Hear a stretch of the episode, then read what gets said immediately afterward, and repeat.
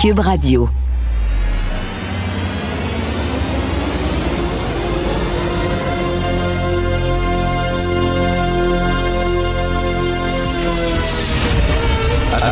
Attention, cette émission est laissée à la discrétion de l'auditeur. Les propos et les opinions tenues lors des deux prochaines heures peuvent choquer. Peuvent choquer. Oreilles sensibles s'abstenir. Richard Martineau. Martino. Un animateur pas comme les autres. Richard Radio. Bonjour, bon mercredi, un petit peu mêlé étant donné que lundi on avait congé. Alors bon mercredi, merci beaucoup d'écouter Cube Radio. Je suis de retour en studio, je suis très content. C'est très différent de faire une émission de télévision, d'animer une émission de radio, pardon, euh, de chez soi. Hein. Je suis tout équipé, les gens de Cube Radio m'ont tout équipé, j'ai un micro là-bas et tout ça. Donc, mais c'est pas la même chose qu'être en studio avec mes collègues de travail et de les voir de visu. Je suis très content d'être de retour. Euh, Ça a pris 11 jours avant que je puisse tester négatif. Ici, on est très sévère à Cube Radio et bien sûr, euh, avec raison. Euh, Il y a certains milieux de travail, on dit, bon, tu t'isoles pendant 5 jours, puis après 5 jours, tu peux rentrer au travail, mais tu fais attention, tu portes le masque. Ici, on ne prend pas de chance et euh, je suis tout à fait d'accord avec les patrons. Donc ici, si tu rentres, quand tu testes négatif, si ça prend 10 jours, si ça prend 11 jours, je connais quelqu'un qui a pris 16 jours avant de tester négatif, c'est bien parfait. Donc, je suis de retour et je suis très content. Alors aujourd'hui, les bulletins de nouvelles commencent hein, toujours en disant aujourd'hui 56e jour de la guerre. 57e jour de la guerre. C'est vraiment quand même assez surréaliste. C'est la première guerre qu'on peut suivre tous les jours en direct et ça ressemble presque à la soirée du hockey. Je veux pas, je veux pas faire de, l'humour mal placé là-dessus, mais c'est vrai qu'on suit ça en disant bonjour, ici le 56e jour de la guerre en Ukraine. Alors nous sommes de retour avec nos analystes, Loïc Tassé et Normand Lester. Bonjour Loïc, bon- bonjour Normand. Alors, euh, ben, quels étaient les faits, euh, les faits euh, marquants de la journée d'hier? Puis là, on pensait, c'est presque ça, là. Et euh, il y, a, des entrevues avec des gens sur le terrain, presque entre les périodes. Alors, comment était la première période aujourd'hui? Euh, comment ça s'est passé au Donbass?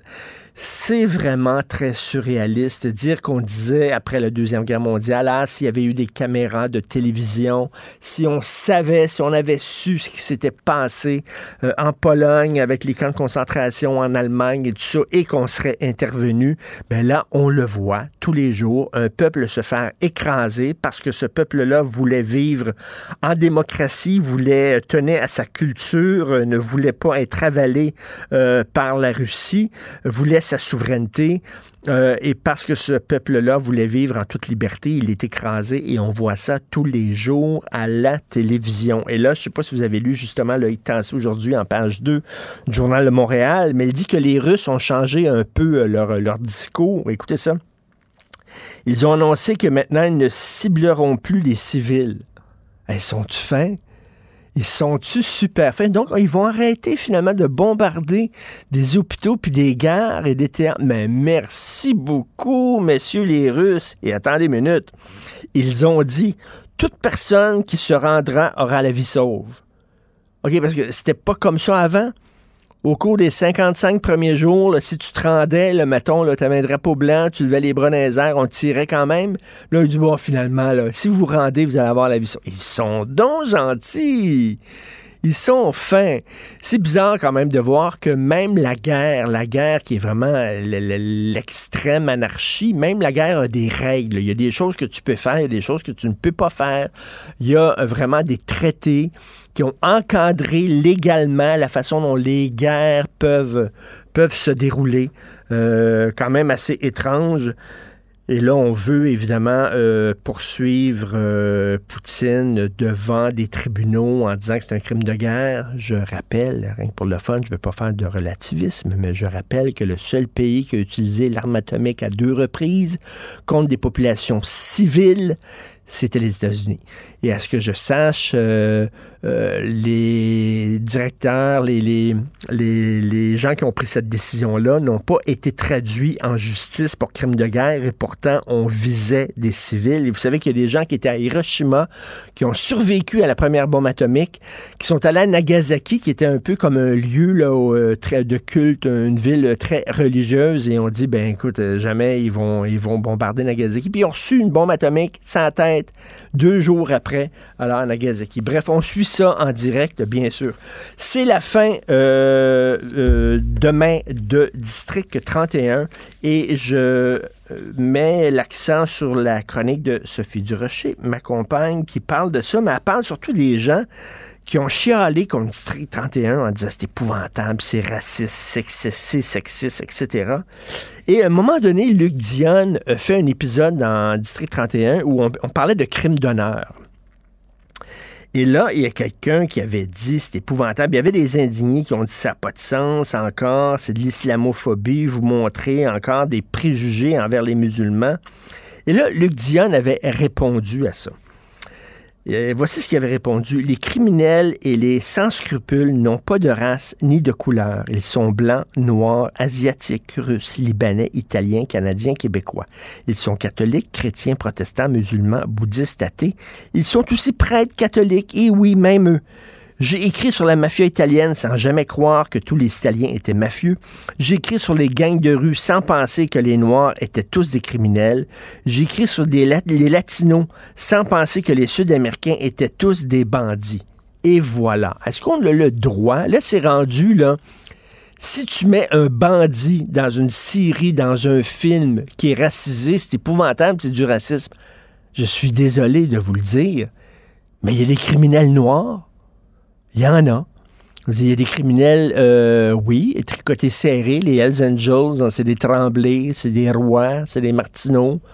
Mais il y a la mafia italienne, il y a la mafia russe, il y a la mafia asiatique, euh, euh, il y a les gangs de rue qui sont surtout des noirs. et là, c'est rendu que si tu mets un noir qui est comme criminalisé dans une série, le noir représente tous les noirs. non il représente lui. C'est un individu. C'est rendu complètement fou maintenant. Moi, je sais pas, je lève mon chapeau aux scénaristes de fiction qui sont maintenant euh, surveillés, là. Et euh, vraiment, on, va compter le nombre de, de personnes racisées, de personnes provenant des minorités sexuelles, ethniques, religieuses, etc. Puis comment tu les traites et tout ça. C'est pas comme ça, la fiction. On ne fait pas la fiction comme ça, là.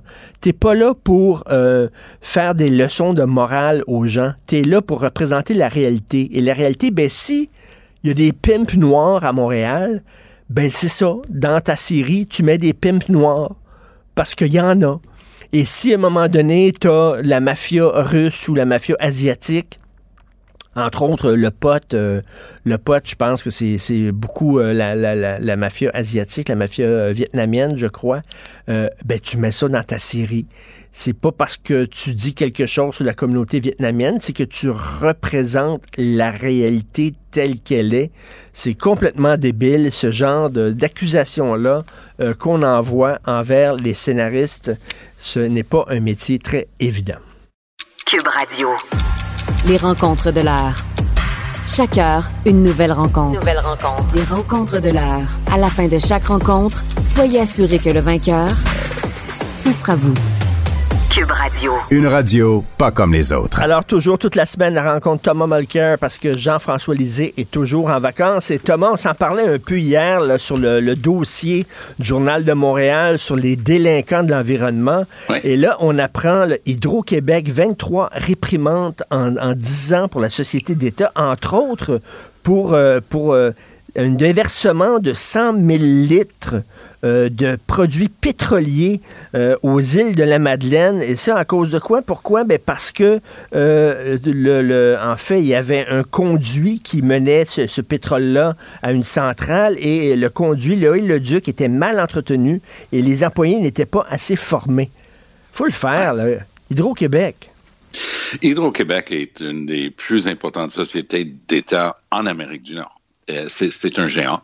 Et honnêtement, c'est quelque chose dont on peut être fier d'une manière générale, parce que c'est c'est une énergie propre et renouvelable. Mais lorsqu'on a des exceptions, comme dans le Grand Nord, parce que les villages inuits euh, sont tous avec des, systèmes semblables au mazout pour l'instant. Et là, on est en train, que ce soit aux îles de la Madeleine ou dans le Grand Nord, de se diriger vers d'autres énergies propres et renouvelables, notamment l'éolienne. Mais ici, on a l'obligation, on ne peut pas juste dire, ben, on a stocké, entreposé le mazout pour pouvoir tourner notre génératrice massive pour fournir de, de l'électricité aux îles de la Madeleine. Puis là, on s'en est pas occupé. C'est une société d'État. C'est une oui. responsabilité d'État. Et ultimement, c'est le ministre responsable qui doit écoper. Mais d'une manière générale, ces choses-là prennent du temps à être compris. Et moi, je pense, on est en train de parler de caribous des bois, ce qui est une espèce, mais on a aussi des caribous dans le Grand Nord.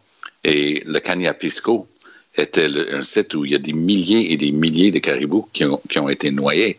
Là, il y a toujours eu des bras de fer. Hydro-Québec a refusé euh, d'entendre qu'il pouvait avoir la moindre responsabilité là-dedans, mais d'autres avaient quand même le point de vue que Hydro-Québec a joué un rôle là-dedans. Et il me semble qu'une société d'État se doit d'être exemplaire là, et, et, de montrer l'exemple est transparent. Euh, écoute, euh, on sait que le Parti libéral du Québec euh, est à bâton euh, rompu, est à couteau tiré, pardon, avec euh, ben, les anglophones qui se sentaient toujours représentés par le Parti libéral du Québec. Là, le yab est au vache, comme on dit, et il y a quelqu'un oui. qui veut en profiter, c'est Balarama Holness. Balarama Holness veut partir un nouveau parti politique provincial et qui serait surtout présent dans l'ouest de Montréal. Donc, il est en train de courtiser la clientèle traditionnelle du Parti libéral du Québec. Oui, puis il a lancé son idée et c'est assez astucieux de sa part parce que tout le monde dans la communauté anglophone est au courant qu'un peu des, des, des, gens notamment de, de l'ancien Equality Party, là on parle, euh, on m'a donné le nom de Keith Henderson comme exemple, ces gens-là lorgnaient leur propre idée. Ils ridiculisaient l'idée d'avoir un parti politique pour représenter la communauté anglophone, parce qu'il n'y en a pas depuis euh, l'effondrement du parti Égalité. Et voilà que Holness, ancien joueur des Alouettes, peut-être il connaît les moves et est un peu plus rapide des autres, il, il annonce hier que lui, il veut former un parti politique. Le seul oui. hic, c'est que si on regarde sa performance comme candidat à la mairie, c'était pas réduisant. Hein, c'était pas, il n'a pas bien performé, il a décidé de se lancer. Et on, on, peut quand même dire que le gars a du talent, il a aussi énormément d'ambition, mais je pense pas qu'il soit très réaliste lorsque ça vient le temps de regarder ses chances. Ce qu'il annonce, c'est que il va partir dans l'Ouest. On va dire que le, le boulevard des Carrés euh, jusqu'à Saint-Anne-de-Bellevue. Tu sais, ça, ça, il dit, ben, il y, a, il y a plein de places là-dedans pour des gens qui sont fâchés, mais encore faudrait-il que ces gens qui peuvent être fâchés avec le Parti libéral décident de changer le fusil d'épaule. Moi, je veux te dire, le fils de Jeffrey Kelly, qui était un excellent ministre des Affaires autochtones qu'on a bien connu, son fils Greg a pris le comté de Jacques-Cartier dans le West Island. C'est mon député. Okay. Et je peux te dire que Greg dort sur ses deux oreilles. Je pense pas qu'il craint grand-chose. Ben, il faut, il faut rappeler, premièrement, Balarama euh, Holness, euh, aucun de ses candidats euh, n'a été élu. Et deuxièmement, euh, il s'était associé avec le chef d'un autre parti et ça s'était très mal passé. Là. Et, et, Les deux s'entendaient absolument pas. Là. Un accident de train. Tu sais, c'était oui. un truc prévisible. Quand tu as zéro expérience dans ces choses-là, c'est tellement facile tu es assis sur ton fauteuil dans ton salon, il n'y a qu'à faire ci, il n'y a qu'à faire ça. Ah ouais, essaie-toi. Vas-y. Mais, mais, comment tu vas faire ça? Mais lui, donc, j'imagine qu'il va vraiment mettre l'accent, parce que lui, il disait que Montréal est une ville bilingue, donc il va vraiment mettre l'accent sur euh, oui, la défense, la défense des droits des anglophones et aussi la représentativité des diverses communautés culturelles. C'est oui, très il y a important. une vaste hésitation. La première gang dont j'ai parlé, qui eux se, se sentent un peu, sont aujourd'hui un peu doublés par, euh, par la Holness, eux, ils hésitaient encore beaucoup parce que c'est beaucoup plus difficile à faire qu'à dire. Donc, Holness, il prétend dans l'entrevue qu'il donne dans la presse aujourd'hui, il dit Ah oui, puis j'ai des candidats vedettes en moi. Nomme-moi quelqu'un qui est de la trempe d'être considéré par les autres partis politiques, un candidat vedette qui va se lancer avec toi, Balarama. Et sérieusement, là. Ben oui. Et, parce que toi, tu as décidé que tu as regardé le nombre d'anglophones dans l'ouest de l'île, puis ils vont juste venir voter pour toi parce que tu as des chances. Non, il faut quand même être sérieux. Mais, oui, c'était Marc-Antoine Desjardins avec qui il s'était allié et la chicane avait pogné très rapidement. Euh, mais pour revenir à ton point, tout ça se démontre quand même jusqu'à quel point. Avec le truc dont toi et moi on a parlé, c'était hallucinant. En plein milieu de nulle part, il y a une proposition qui arrive en commission parlementaire secondée par deux personnes du Parti libéral, mais ça n'avait jamais été étudié, il n'y avait jamais eu de consultation. Tout le monde a capoté, y compris les profs qui disaient Ah ouais, tu vas décider que les cours de sciences, si tu es en sciences, euh, et tu vas être obligé de prendre un chimie, un physique et un truc, même si tu as fait tout ton cours secondaire en, anglais, ça va affecter ta, ta cote R pour entrer, par exemple, en médecine ou en dentisterie si tu es un bon élève. Puis, qui a parlé de ça? Les, les, syndicats des profs disaient Ah oui, tu vas faire ça comment? Avec l'ancienneté, puis tu as des profs qui pourraient sans doute enseigner en français, mais d'autres pas. comment tu comment tu t'organises avec tout ça? Rien n'avait été prévu. Donc, intelligemment, euh, Legault a, a bâti ça un petit peu plus loin. Il dit on, on s'en reparlerait en 2024-2025. Puis j'ai l'impression que parce que les libéraux avaient demandé après, ils disaient, ben, on s'est trompé, est-ce qu'on peut l'enlever? Tu imagines, Legault va vraiment se ben, mettre sur la tête sur le bio. pour le Parti libéral. Ben oui. En plus, le, PQ n'attendait que ça. ils auraient chopé la tête à Legault parce que déjà, ils disent que les cégeps en anglais, ça aurait dû être plus sévère et ainsi de suite. Ah non, ça, c'était une gaffe incroyable de Dominique Anglade. Et écoute, parlant du, parti, parlant du Parti libéral, euh, bon, Simon Jolin Barrette a déposé une motion euh, condamnant le rapatriement unilatéral de la Constitution 82. Et les libéraux n'ont pas voulu appuyer la motion en disant on va l'appuyer seulement à condition que M. François Legault fasse une profession de foi fédéraliste. T'en penses quoi de ça? Ben, de, mon vivant, je pense que ça fait sept, huit fois que cette même motion arrive. Puis ça fait sept, huit, fois, peu importe qui était le chef du Parti libéral, que c'était toujours la même réponse. Oui, c'est épouvantable ce qui s'est passé il y a 40 ans avec le rapatriement unilatéral de la Constitution qui a affecté des domaines de compétences du Québec dans des domaines névralgiques. Et oui, on est contre ça. Mais nous, on considère quand même que le Canada est un endroit où il fait bon vivre. Et ils essaient toujours d'ajouter pas ça parce qu'ils veulent pas, pour euh, toute l'histoire, être perçus comme étant en, accord avec ça. Moi, je me souviens, le, le, Bloc nous avait joué un tour comme ça une fois à Ottawa. Nous, on avait une proposition constitutionnelle qui visait à s'assurer que le Québec soit respecté dans ses champs de compétences, transfert direct, sans euh, avec compensation, sans condition, des, choses comme ça. Là, le bloc revient, il rafistole ça, il voulait faire une motion, mais c'était déconnecté de tout le reste. Ah, ce que nous, on a fait, on a fait une proposition de projet de loi. Puis on a dit, ben oui, on est d'accord avec ça, et voici notre projet de loi. Donc, ça enlevait la capacité du bloc de dire, ben, ils sont mm-hmm. d'accord avec nous, parce que fondamentalement, le bloc est là pour défendre la souveraineté parce du que, Parce que tu le dis souvent, euh, Thomas, premièrement, des motions, il y en a beaucoup trop. À un moment donné, c'est très ah. facile de faire une motion pour ci puis pour ça.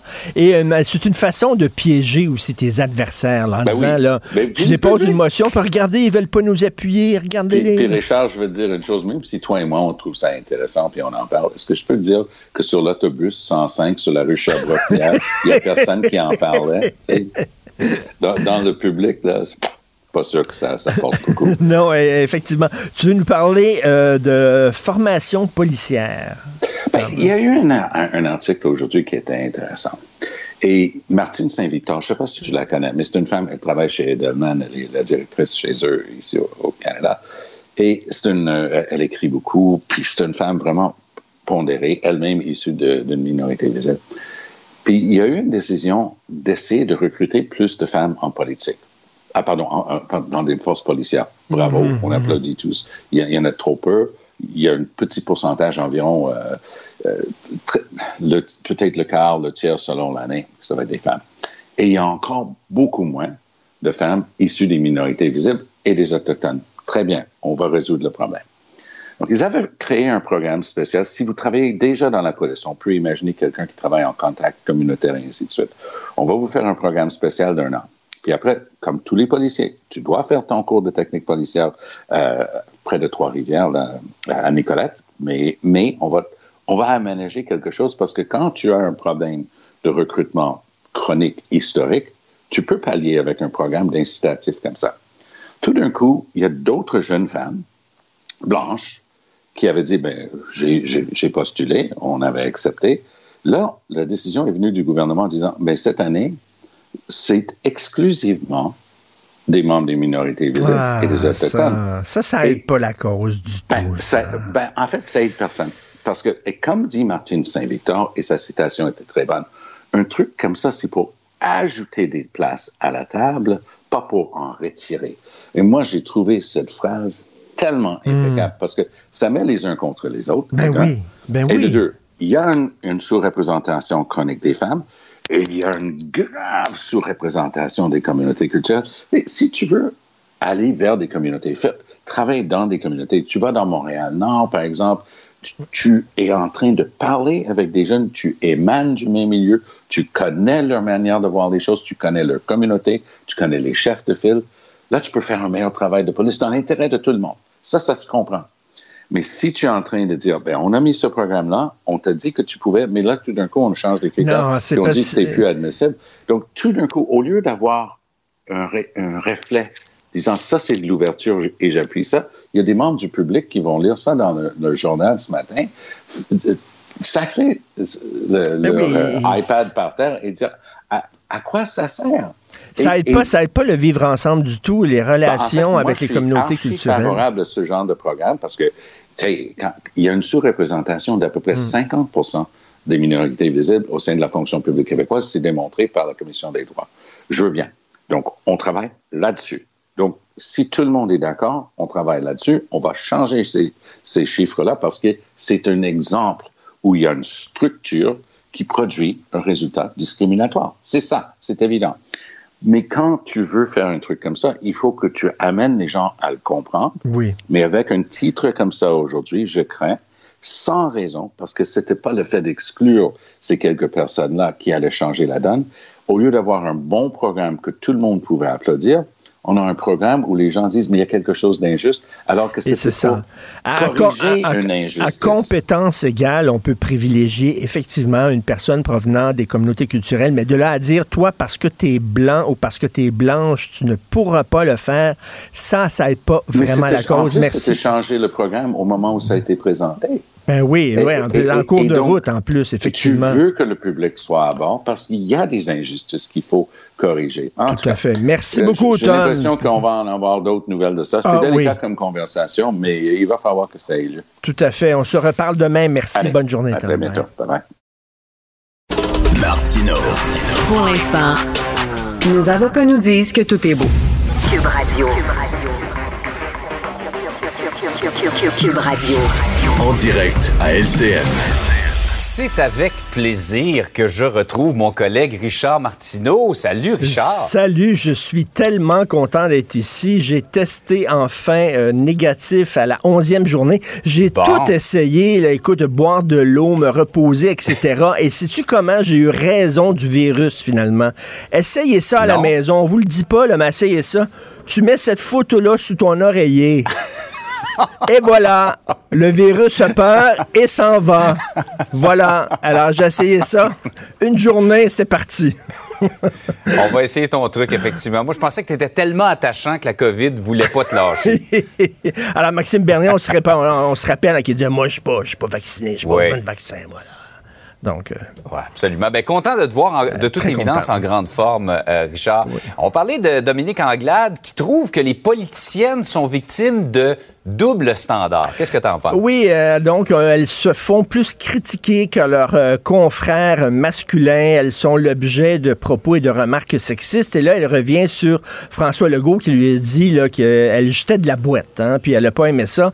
Mais François Legault, il est comme ça envers tout le monde. François Legault n'aime pas être critiqué. Et il y a eu des propos très durs envers plein de gens, même envers un journaliste. On se souvient, Aaron Durfeld, journaliste de Gazette, qui avait sorti l'histoire du CHS CHSLD Aaron, euh, il l'avait critiqué François Legault en disant qu'il était biaisé puis que tout ce qu'il voulait, c'est faire mhm. mal paraître le gouvernement et tout ça.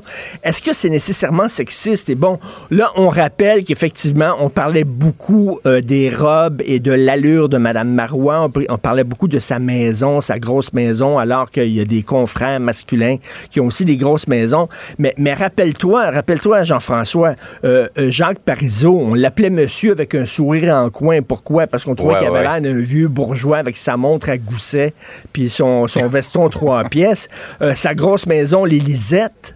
Hein, euh, qui- qui était comme l'Élysée, mais bon, l'Élysée. Ouais, euh, souviens-toi aussi de. Euh, veut dire, Gaétan Barrette, des gens disaient le gros Barrette. C'est ça qu'ils disaient. Est-ce que Mhm. tu penses qu'on aurait dit la même chose d'une, d'une politicienne? Euh, On dit que euh, Maxime Bernier, on l'appelle Mad Max, il est fou. On dit qu'Éric Duhem est populiste. Euh, euh, regarde Jean Gourde, l'incroyable député conservateur de Lévis, qu'on aime beaucoup ridiculiser à la télévision en prenant là, ses plus grandes envolées. Là. Euh, on le traite un peu Mais je pense que lui, il participe un peu à, du Il trouve un certain plaisir, disons. Robert Bourassa, c'était Boubou, Pierre-Éliott Trudeau, c'était Pet, Ouais. etc. Bon, écoute, on peut en mettre aussi. là, je pense que quand une personnalité publique, euh, je sais pas, tu sais, je pense, je pense que Dominique Andelade a d'autres problèmes avec son parti ces temps-ci que dire que si un, euh, elle dit qu'une des excuses, une des justifications de sa mauvaise performance lors euh, de la partielle de Marie-Victorin, c'était qu'elle était une politicienne femme.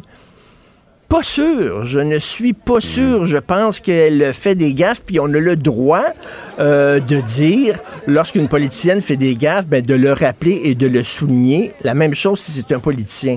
Bref, mais en tout cas, le débat est lancé. Est-ce qu'effectivement, euh, le milieu de la politique Ouais. est sexiste? On va en discuter au cours des prochains jours, j'imagine. Faut relativiser, en tout cas. Alors, on va revenir également sur cette annonce du gouvernement, 500 dollars au maximum pour un billet d'avion pour aller à peu près partout au Québec, ce qui ramène une situation qui était complètement délirante. Là, c'était moins cher d'aller à Paris que d'aller Ben euh, oui, en ben oui. Gaspésie. En- en même Toi, temps, tu trouves en- que c'est beau, mais tu penses qu'il risque d'y avoir des problèmes? Oui, ben en même temps, je me demande est-ce que c'est une priorité. hein? Le- le- le- les, les produits alimentaires Mhm. sont chers ces temps-ci, les loyers sont chers, euh, l'essence est chère. Là, soudainement, on dit Hey, les billets d'avion sont trop chers, on va permettre aux gens de voyager. Bon, écoute, effectivement, comme tu le disais, des fois, aller aux îles de la Madeleine, c'était plus cher qu'aller à Paris, ça tenait pas debout. Mhm. Mais là, bon, écoute, là, t'imagines, là, le nombre de gens, parce que ça va être 500 dollars aller-retour pour aller aux îles de la Madeleine l'été prochain. T'imagines le nombre de gens qui vont vouloir y aller? Est-ce qu'ils vont pouvoir accueillir tous ces gens-là? Si toi, tu penses que tu as tout vu au cours des deux derniers étés, là, tu sais, rappelle-toi en Gaspésie où les gens vidaient leurs Ouais. toilettes chimiques Oui. sur la plage. Ouais, oui. Attends que ces gens-là se, se- se pointent à l'île verte, il va falloir changer la couleur de l'île. Ça va ça va être l'île brune. Écoute, là, attends une minute, là, il y a des gens qui vont débarquer. Est-ce qu'on peut, va pouvoir recevoir tous ces gens-là avec la pénurie de main-d'œuvre aussi dans le milieu touristique et tout ça? Euh, c'est un autre grave problème là-bas. Ça, c'est un beau problème, c'est gérer l'abondance. C'est gérer l'abondance, effectivement. Euh, mais écoute, moi, j'ai une idée. J'ai une idée. Alors, pour chaque fois que tu achètes un Oh. billet, par exemple, 500 dollars pour voyager au Québec, Ouais. étant donné qu'il manque des fois d'accommodement et tout ça, on devrait ajouter un cadeau à ça. Ah, je sens que... Une tente. Une tente. Alors, on devrait, on devrait ajouter une tente à chaque billet d'avion quand tu te promènes parce que je sais pas où ces gens-là vont loger exactement. Et entre toi puis moi, même si c'est moins cher de voyager au Québec, je suis pas sûr que mes vacances de Noël l'été prochain, je vais les passer à Blanc-Sablon. Je suis pas sûr qu'au mois de décembre, je vais aller en Blanc-Sablon. Je pense que je vais continuer à aller dans le sud. Mais bref, bon. Mais pour les gens des îles de la Madeleine, là, si vous trouvez qu'il y a trop de gens chez vous, là, Ouais. attendez l'été prochain. C'est à la plage, tiens. Comme ça. Exact. On est prêt. Il me semble que tu dois pas être du type camping, toi, Richard. Euh, pas très, non. pas très, mais quand on n'a pas le choix, on n'a pas le choix. Je préfère dans une tente que dormir dans mon char, comme on dit. hey, bonne journée. Salut, bonne journée. Salut. Confrontant, dérangeant, divertissant. Richard Martineau, il brave l'opinion publique depuis plus de trois décennies. Euh, souvent, lorsqu'on dit là, euh, on devrait se comparer là, à- notre système de santé devrait être comme celui de tel pays ou notre système scolaire devrait être comme celui de tel pays, c'est toujours la Finlande, la Norvège ou la Suède. hein. Tout le temps, on devrait avoir une assurance sociale comme la Norvège, un système de santé comme la Suède. Là, c'est un système scolaire comme la Finlande. Je sais pas ce qu'ils ont ces pays-là. En plus, les gens sont beaux. Les gars les filles sont magnifiques. Ils font de la super bonne euh, télé. Euh, tu bouffes bien. Le, le design. Il faut aller vivre dans ces pays-là, vraiment. Là. Alors là, le système scolaire finlandais, selon un sondage, la grande majorité des parents québécois sont favorables à l'implantation du modèle finlandais en éducation. Mais c'est quoi le modèle finlandais? On va en parler avec M. Stéphane Vigneault, coordonnateur pour le mouvement L'école ensemble. Bonjour, M. Vigneault. Bonjour, M. Martineau. Merci de l'invitation. Ben, merci d'être là. Premièrement, euh, ceux qui ne connaissent pas votre mouvement, l'École ensemble, c'est quoi? L'École ensemble, c'est un mouvement de, parents à la base qui a été lancé il y a cinq ans. Euh, au début à Gatineau, mais on s'est étendu à euh, Montréal, Québec. On a des, membres partout au Québec maintenant. Puis notre but, en fait, c'est tout simplement que les élèves, les enfants québécois aillent à l'école, apprennent ensemble, peu importe euh, leur origine socio-économique. OK, donc parfait. Et qu'est-ce qu'il y a dans le modèle finlandais qui vous séduit, Monsieur? Ben, il y a plusieurs, euh, il y a plusieurs choses, mais une, une des, une des choses qui, qui, qui nous intéresse particulièrement, c'est ce qu'ils ont fait avec leurs écoles privées. Euh, parce qu'on sait qu'au Québec, bon, c'est un débat qui, euh, qui est Oui. amené constamment depuis 50 ans. Puis c'est comme si tout le monde savait qu'il y avait un problème, mais on ne sait pas trop comment le régler. Donc nous, euh, on a consulté beaucoup au Québec, mais aussi beaucoup à l'étranger. Puis rapidement, on s'est fait aiguiller vers le- la Finlande parce que eux avaient des écoles privées euh, qui, comme au Québec, sélectionnent leurs élèves, euh, facturent des frais de scolarité.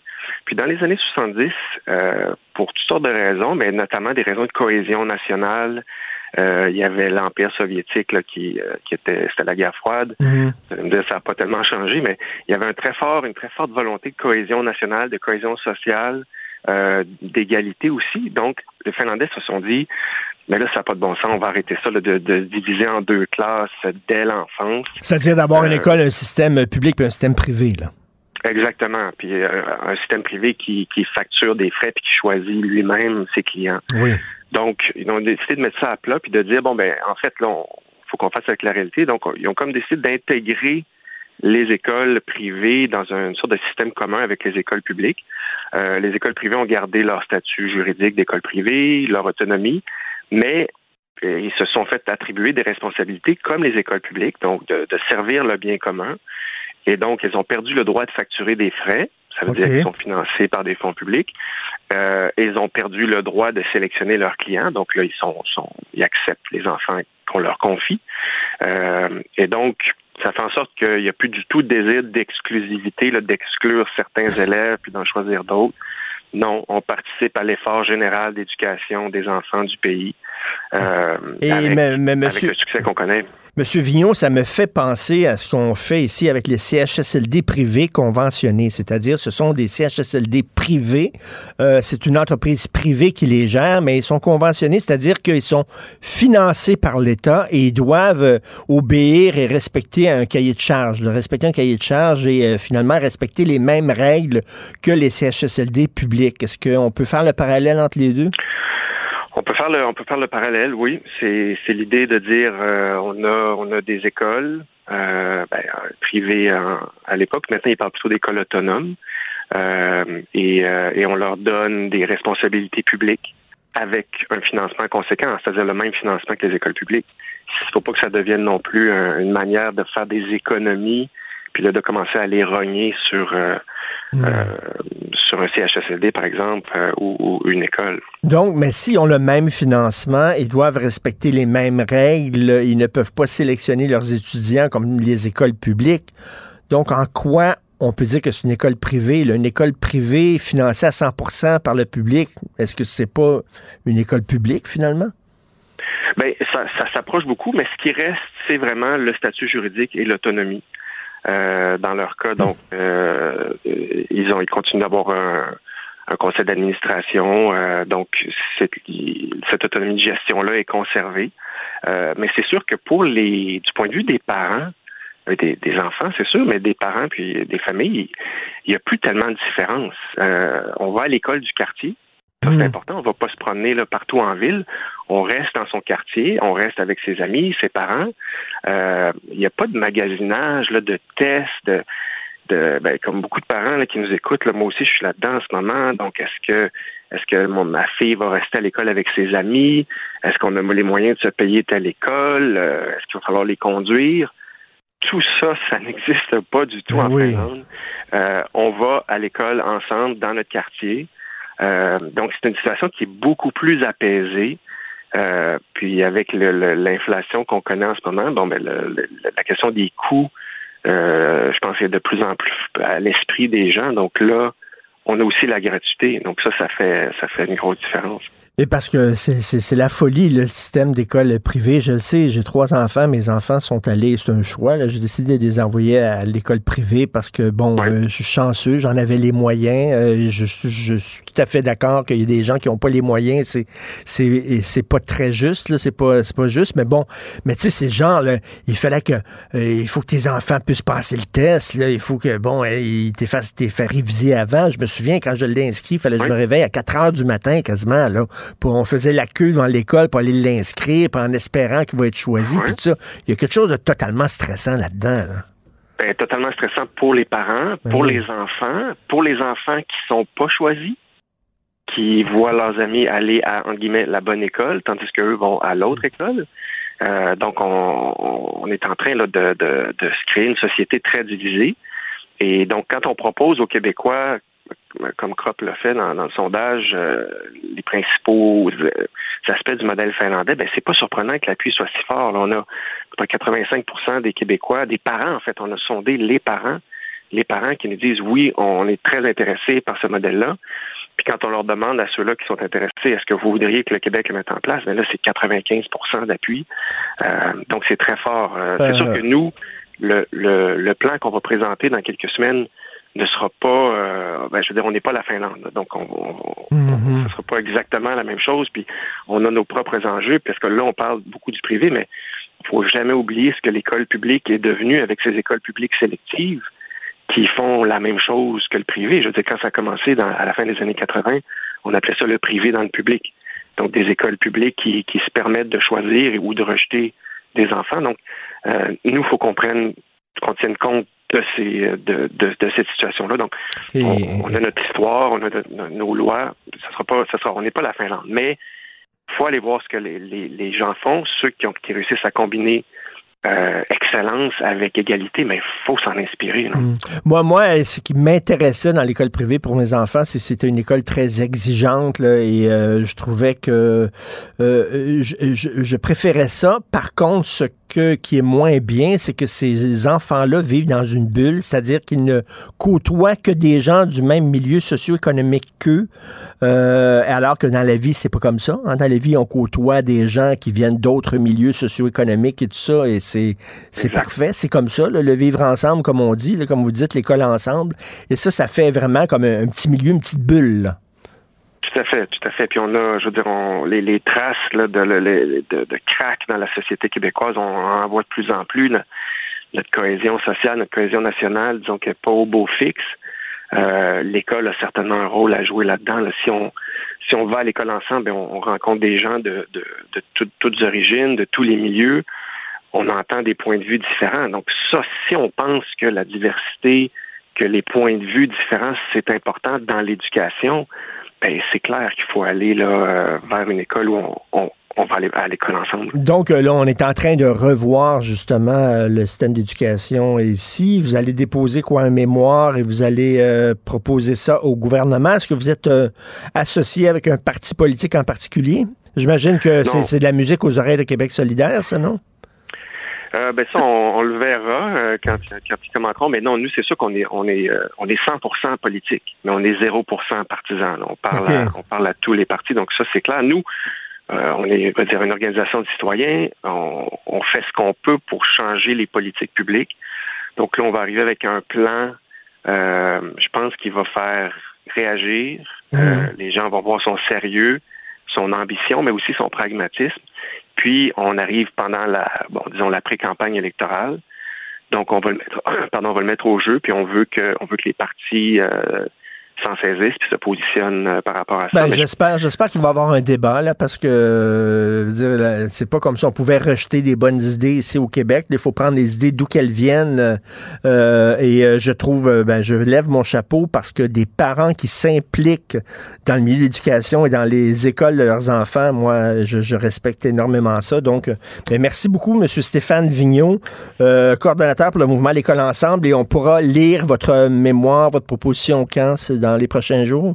c'est au, au mois de mai, là, restez à l'affût, ça s'en vient. OK. Merci beaucoup, M. Stéphane Vigneault. Bonne journée. Merci, merci, beaucoup. au revoir. Merci. Vous écoutez Martino. Tout ce que vous venez d'entendre est déjà disponible en balado sur l'application ou en ligne au cube.radio. le, le commentaire de Félix Séguin, un journaliste d'enquête pas comme les autres. Alors, Félix, euh, on se lève ces temps-ci, on regarde le journal, puis on dit, bon, qui s'est fait tirer, qui s'est fait poignarder, euh, quelle maison euh, s'est fait cibler par des tireurs. C'est fou, là, c'est à Laval. Là, il y a à Laval une balle qui a transpercé une fenêtre. Après ça, t'a- t'apprends qu'un jeune garçon qui s'est fait poignarder. Délirant ce qui se passe ces temps-ci à Montréal. poignardé en pleine rue alors euh, qu'on jouait du fusil à plomb là parce que euh, à Montréal-Nord hier là près du boulevard Léger, c'est ce qui est arrivé là en pleine rue alors qu'il y avait une altercation entre deux groupes puis à qui mieux mieux on utilisait des euh, des pistolets à plomb, ce qu'on appelle les, pellet guns pour se tirer dessus. Je veux euh, ju- juste pour te dire que tu peux perdre un œil assez facilement hein, avec Ah, un ouais, ben pistolet à plomb là. Euh, c'est moi, c'est arrivé d'ailleurs à quelqu'un que je connais quand, quand il était tout jeune. Il jouait avec un copain, puis il a, son cop, il a tiré vers son copain, puis son copain a perdu un œil en raison d'un fusil à plomb. Alors hier, Ah. c'est arrivé, mais là, il y a un jeune homme qui a été poignardé en plus devant plusieurs témoins qui est allé se réfugier dans un couche-tard. Euh, son état est stable ce matin, mais on a craint euh, pour sa vie euh, hier euh, en soirée. Puis ça, ça s'ajoute, comme tu le dis, à l'incident euh, de Terrebonne, où euh, c'est près de la 40 dans le secteur Lachenay, où un couple euh, est en visite chez un autre, puis tout d'un coup, on réalise qu'il y a des coups de feu qui sont tirés dans le quartier, la police vient, on réalise qu'il y a des coups de feu qui ont atteint la maison. Et ça s'ajoute encore une fois euh, à ce, ce jeune, euh, pas ce jeune, mais ce, plutôt ce, ce vendeur de drogue, ce petit vendeur de drogue qui a été tué oui. euh, dans la nuit de samedi à dimanche à Montréal. Et Félix, je reviens là-dessus, là, une, une, une balle qui traverse la vitre du salon à Laval. Les occupants de la résidence se sont refusés à tout commentaire. On dirait qu'ils ciblaient vraiment ces gens-là. On dit qu'il y avait des enfants dans la maison. Entre moi et toi, je sais pas exactement qui sont ces occupants-là de la maison. Je sais pas, j'ai aucune idée de ce qui s'est passé, là. Mais entre toi puis moi, si tu veux que tes enfants vivent en toute quiétude, va pas dans le crime organisé, Christy. Tu sais, mais pas, tu sais, qu'à vivre, euh, vivre une vie bien ordinaire, puis tes enfants, se- ils seront pas tirés dessus euh, à travers la vitre de ta maison. Je dis pas que c'est ça, là, ce qui est arrivé, là, mais. Oui, non, ben effectivement, mais ici on- au sens plus large, là, sans effectivement Mhm. euh, affirmer que c'est ce qui est arrivé dans l'incident euh, auquel je réfère. Au sens plus large, moi, je me suis toujours posé cette question-là. Tu sais, euh, t'es pas sans savoir là, que les, les journalistes, puis euh, de- de- dont, dont je suis, ont des sources dans la police, ont des sources dans Ben le oui. milieu criminel, parce que c'est comme ça que ça fonctionne, parce que c'est comme ça, en ajoutant et en additionnant souvent euh, le commentaire de plusieurs sources qu'on le tableau le plus fidèle. Ben moi, je me suis toujours demandé quand j'étais en contact avec des individus mafieux si euh, s'ils regrettaient d'avoir eu des enfants. Puis c'est une question extrêmement Mhm. délicate. Hein? Imagine-toi, euh, imagine-toi que euh, ta vie euh, prend une tournure euh, X ou Y, puis t'amène vers le crime organisé. Je sais pas moi. euh, à ton adolescence, tu commences à commettre des petits délits, puis finalement, euh, tu intègres un groupe plus large et plus large et plus organisé, puis tu deviens un lieutenant de la mafia, mais en même temps, tu rencontres une femme dont tu tombes éperdument amoureux. Et, euh, et cette femme-là, euh, et toi aussi peut-être, va, va l'avoir, veut l'avoir Ben un oui. enfant. Tu fais quoi? Souvent, ça arrive, souvent, ça arrive, là, tu vois, là, des gens qui sont dans les Hells Angels, des, des, des gangs de motards criminalisés, tout ça, puis leur fils euh, suit dans leurs traces. Puis on l'air d'être tout contents, eux autres, que le fils fasse comme le père. Toi, Scopa, que tu voyais de temps en temps, à qui tu parlais, Oui. qui était une de, de tes sources et tout ça, euh, est-ce qu'il y avait des enfants? Est-ce qu'il voulait que ses Oui. enfants aillent dans la même, euh, la même direction que lui, euh, la même profession, Non. entre guillemets, ou pas? Il trouvait ça, euh, Andrew Scopa pour parler de, de, de ses enfants. Il trouvait ça extrêmement difficile euh, que son enfant porte son nom. Aller jusqu'à demander au registre de l'État civil à ce que son propre fils change de nom et ne porte plus le sien. Tu imagines? Et là, mets-toi dans l'idée que on est devant là, euh, des- on est devant un, un Italien, un Calabrais, là, pour qui souvent euh, les questions de filiation puis de fierté familiale ont une résonance bien Hum, différente hum, hum. que pour nous Québécois. Alors, il voulait faire changer le nom de famille de son enfant pour qu'il n'ait pas à porter et l'odieux, mais aussi l'insécurité d'être un scopa. Exemple, lorsque euh, les parents du voisinage apprenaient qui était le père de l'enfant, souvent, certains parents refusaient que leur petit aille jouer dans la cour du voisin. Ben oui. T'imagines le, Ben le- oui. t'imagines comment l'ostracisation d'un enfant. En même, là, temps, en même temps, tu dis, regarde, c'est parce que t'es, regarde, dans, le business que t'es, t'es peut-être mieux de pas avoir d'enfant parce que je suis pas sûr que c'est un cadeau à leur faire y ait un, comme père un mafioso. Ouais, j'écoutais sûr. la série, euh, je, je- je te suis, c'est presque un telenovelas là. J'écoutais la série sur euh, sur euh, Netflix là, El Patron del Mal. C'est une série faite sur euh, Pablo Escobar en ma foi 196 épisodes. Et euh, il y avait euh, dans dans un dans un des, des tableaux qui est brossé dans cette euh, série là. le, le fils de Pablo Escobar, donc, qui est avec euh, Tata, sa, sa, sa conjointe, Patricia. Et puis, euh, l'enfant d'un couple ne veut n'a pas la permission d'aller jouer chez euh, chez l'enfant Escobar. Et là, Escobar arrive et ses soldats aussi, euh, fusil à la main, tout ça, et somme les parents à partir de maintenant de leur euh, de permettre à l'enfant d'aller jouer Oh. chez, chez l'enfant Escobar. C'est une drôle Imagine, de scène. tu, fais, tu fais une fête pour ton enfant, là, puis tout ça, là, puis finalement, Pablo Escobar débarque avec son fils, là, puis avec un cadeau pour ton enfant. T'es là, hum, C'est ça. Ah, c'est bizarre. Écoute, euh, tu veux revenir sur cette histoire qui fait la une du Journal de Montréal. Euh, une conseillère financière qui a abusé d'une cliente vulnérable. Oui, c'est assez pour donner des hauts le cœur. Euh, en se réveillant ce matin, c'est euh, une planificatrice financière qui travaillait pour le groupe Investors. Ça va pas très bien pour Investors du point de vue éthique hein, ces temps-ci. Hum. A tenté de profiter d'une dame, euh, d'une sexagénaire là, qui était vulnérable, dont le mari venait de mourir, pour acheter sa maison euh, à un tout petit prix, alors qu'elle savait qu'elle valait près d'un million de dollars. Elle, elle s'appelle Joanne Iacono. C'est une ex-conseillère, faut bien le dire, de chez Investors à Montréal. Donc, euh, elle avait une cliente dont le mari venait de, de mourir, puis sa cliente était déprimée, était un peu déconnectée de la réalité, était fatiguée. Euh, cette cliente avait une maison à Montréal-Ouest et euh, la conseillère savait que la maison en question valait à peu près 900 000 dollars.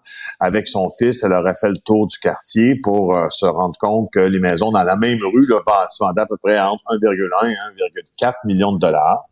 Alors, elle a Hmm. pris connaissance, Joanne Iacono, euh, d'un rapport d'évaluation sur la maison de sa cliente qui établissait la valeur de la propriété très justement à 902 000 dollars.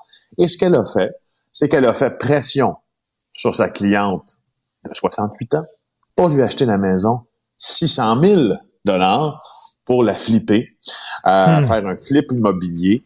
Et, euh, Et en mettant de la avoir- pression beaucoup aussi, j'imagine. ben, en mettant de la pression. Alors, Ben oui. là, il y a quelqu'un chez, chez Investors, puis ailleurs, qui se sont rendus compte euh, que quelque chose ne tournait pas rond dans cette affaire-là. Alors, il semble-t-il qu'elle a fait de la pression, donc, pour passer chez le notaire vite, tu comprends, hein, dans ces affaires-là, il faut toujours aller vite, vite, vite, vite, vite, hein, parce que si on va vite, du fond, on n'a pas le temps de se rendre compte que Ben ce qui est en train de se passer n'est pas bonne affaire.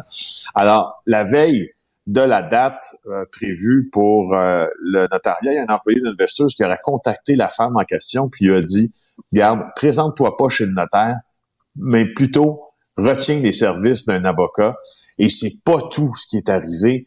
Euh, Iacono, la Joanne Iacono, a poussé l'audace jusqu'à poursuivre la cliente qu'elle a tenté de flouer pour la forcer à lui vendre sa maison.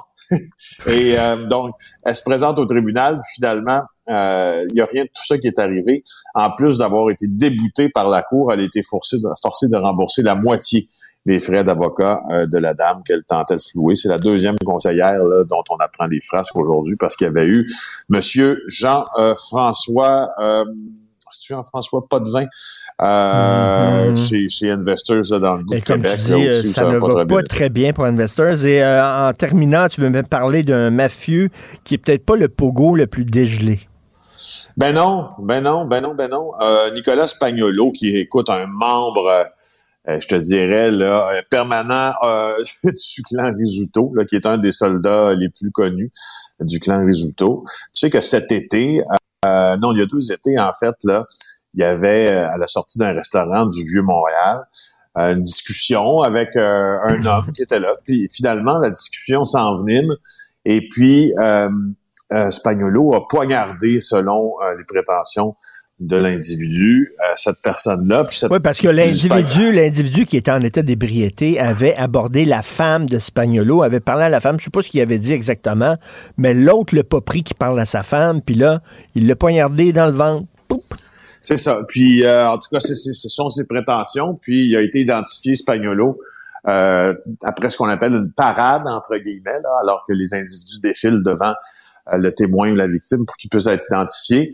Euh, et là, on est à procès là-dedans. Là, je voulais dire euh, que c'est un- une attitude un peu curieuse. C'est que normalement, les gens qui ont ce niveau de pénétration dans, le- dans le crime organisé, comme Spagnolo, essaient de se tenir tranquille Ben oui. du moins pour ce qui pour ce qui est là, des incidents et puis, ça a l'air que Spagnolo était chaud raide, euh, fidèle à son habitude d'ailleurs alors euh, ils essaient normalement de se tenir assez tranquille euh, ces gens-là Il quand il a l'air, pas attirer l'attention Il a l'air d'avoir la mèche courte un peu, un peu, là, comme Spagnolo moi j'ai déjà rencontré je te le confirme Ah oui, La la mèche courte, très là. très très courte très très très très très courte Et effectivement a ça, c'est pas, c'est pas, c'est pas bien vu dans le milieu. Hein. On se souvient de Joe Pesci dans Goodfellas. Là. Oui. Et il trouvait qu'il avait la mèche un peu trop courte, puis à un moment donné, ils s'en sont débarrassés en disant calme-toi là. Moment donné, on se c'est ça Yeah, I make you laugh, I'm a clown, Oui, I amuse you. OK. Salut Félix, à demain. Salut. Salut, Bye. bye. Martineau, il n'y a pas le temps pour la controverse. Il a jamais coulé l'eau sous les ponts. C'est lui qui la verse. Vous écoutez Martineau. Cube, Cube Radio. Gilles Proulx, Bonjour, mon cher Richard. Richard Martineau. Petit lapin. La rencontre. Point à l'heure des cadeaux. Je serai pas là, là à vous flatter dans le sens du poil. Point à la ligne. C'est très important là, ce qu'on dit. La rencontre pro martineau Alors, Gilles, un peu plus tard, dans quelques minutes, je vais parler à la ministre du Tourisme, euh, Madame Caroline Proux, sur cette idée, là, justement, de, de plafonner à 500 dollars aller-retour le coût des billets d'avion pour voyager à l'intérieur du Québec. Qu'est-ce que vous en pensez? Ah ben je trouve ça bien, c'est sûr, ça va être saisonnier. Je pense pas qu'on va remplir les avions au mois de novembre pour aller à Blanc-Sablon ou aux îles. Non. Hein? Tu sais, les avions se vident rendus au mois de septembre. Alors, c'est bien beau, 500 places aller-retour. Moi, j'aimerais ça à Blanc-Sablon, c'est la limite de la frontière québécoise. Et, euh, ou encore voir les îles encore une fois, c'est tellement beau. Mais, euh, et tout ça pour 5 ans. Alors, ça fait un joli chèque de 261 millions. Et euh, évidemment, ça va provenir de nos poches. Mais euh, a-t-on pensé que l'essence des avions a déjà doublé depuis les cinq derniers mois? Alors, ce n'est pas fini. A-t-on pensé aussi euh, que votre billet à 500 dollars, une fois rendu au sol là-bas, l'auberge, le motel ou l'hôtel, eh bien, ils vont, ils ne vont pas rester avec des anciens prix. Au contraire, les aubaines passent, il faut en profiter. A-t-on pensé aussi qu'après l'été, les vols de Blanc-Sablon, des îles ou d'ailleurs vont donc subir une baisse dans le nombre de passagers, de passagers. Alors, on ne sera pas surpris que les avionneurs devront encore une fois demander l'aide à Québec. Alors, tout ce qu'il faut retenir là-dedans, c'est bien beau, c'est un stimulant. Elle a raison, elle va te dire ça tout à l'heure. Les Québécois vont découvrir ce qu'ils ont. C'est vrai, on ne connaît pas assez son Québec. 50% des Montréalais sont jamais allés en bas de Québec. C'est vrai. Mais euh, il faut aussi retenir qu'on est justement en pleine période électorale et ça s'appelle Ben un oui. cadeau électoral. Parce que oui, bon, c'est vrai que les billets étaient très chers. À un moment donné, ça, ça coûtait plus cher aller euh, aux îles de la Madeleine qu'à Paris, quasiment, ça n'avait pas de bon sens. Sauf que ben, tout coûte cher. là. La bouffe coûte cher, l'essence coûte cher. C'est-tu vraiment une priorité? Il y a des gens là qui peuvent même pas payer 500 pièces aller-retour pour un billet d'avion. Fait que les autres se disent, comment ça fait, moi, j'ai de la misère à faire l'épicerie tous les jours? On m'aide pas pour mon épicerie, mais on va aider les gens à voyager cet été. C'est une ça. Puis 500 pièces, ben, à 500 pièces, tu fais quoi? Deux, trois pleins d'essence maximum. Ils vont dire, ben, on peut faire plus de millage qu'une automobile. C'est plus fastidieux, par contre. Mais dans le fond, découvrir le Québec, c'est découvrir le tiers-monde. C'est découvrir tous ces pays de la colonisation qui ont été créés grâce à, à l'abbé Labelle, au curé Labelle, grâce à Honoré Mercier, justement, la période agricole, qui vont développer le Grand Nord. C'était des terres épouvantables à cultiver, des terres de Caïn, c'était pas des terres de culture.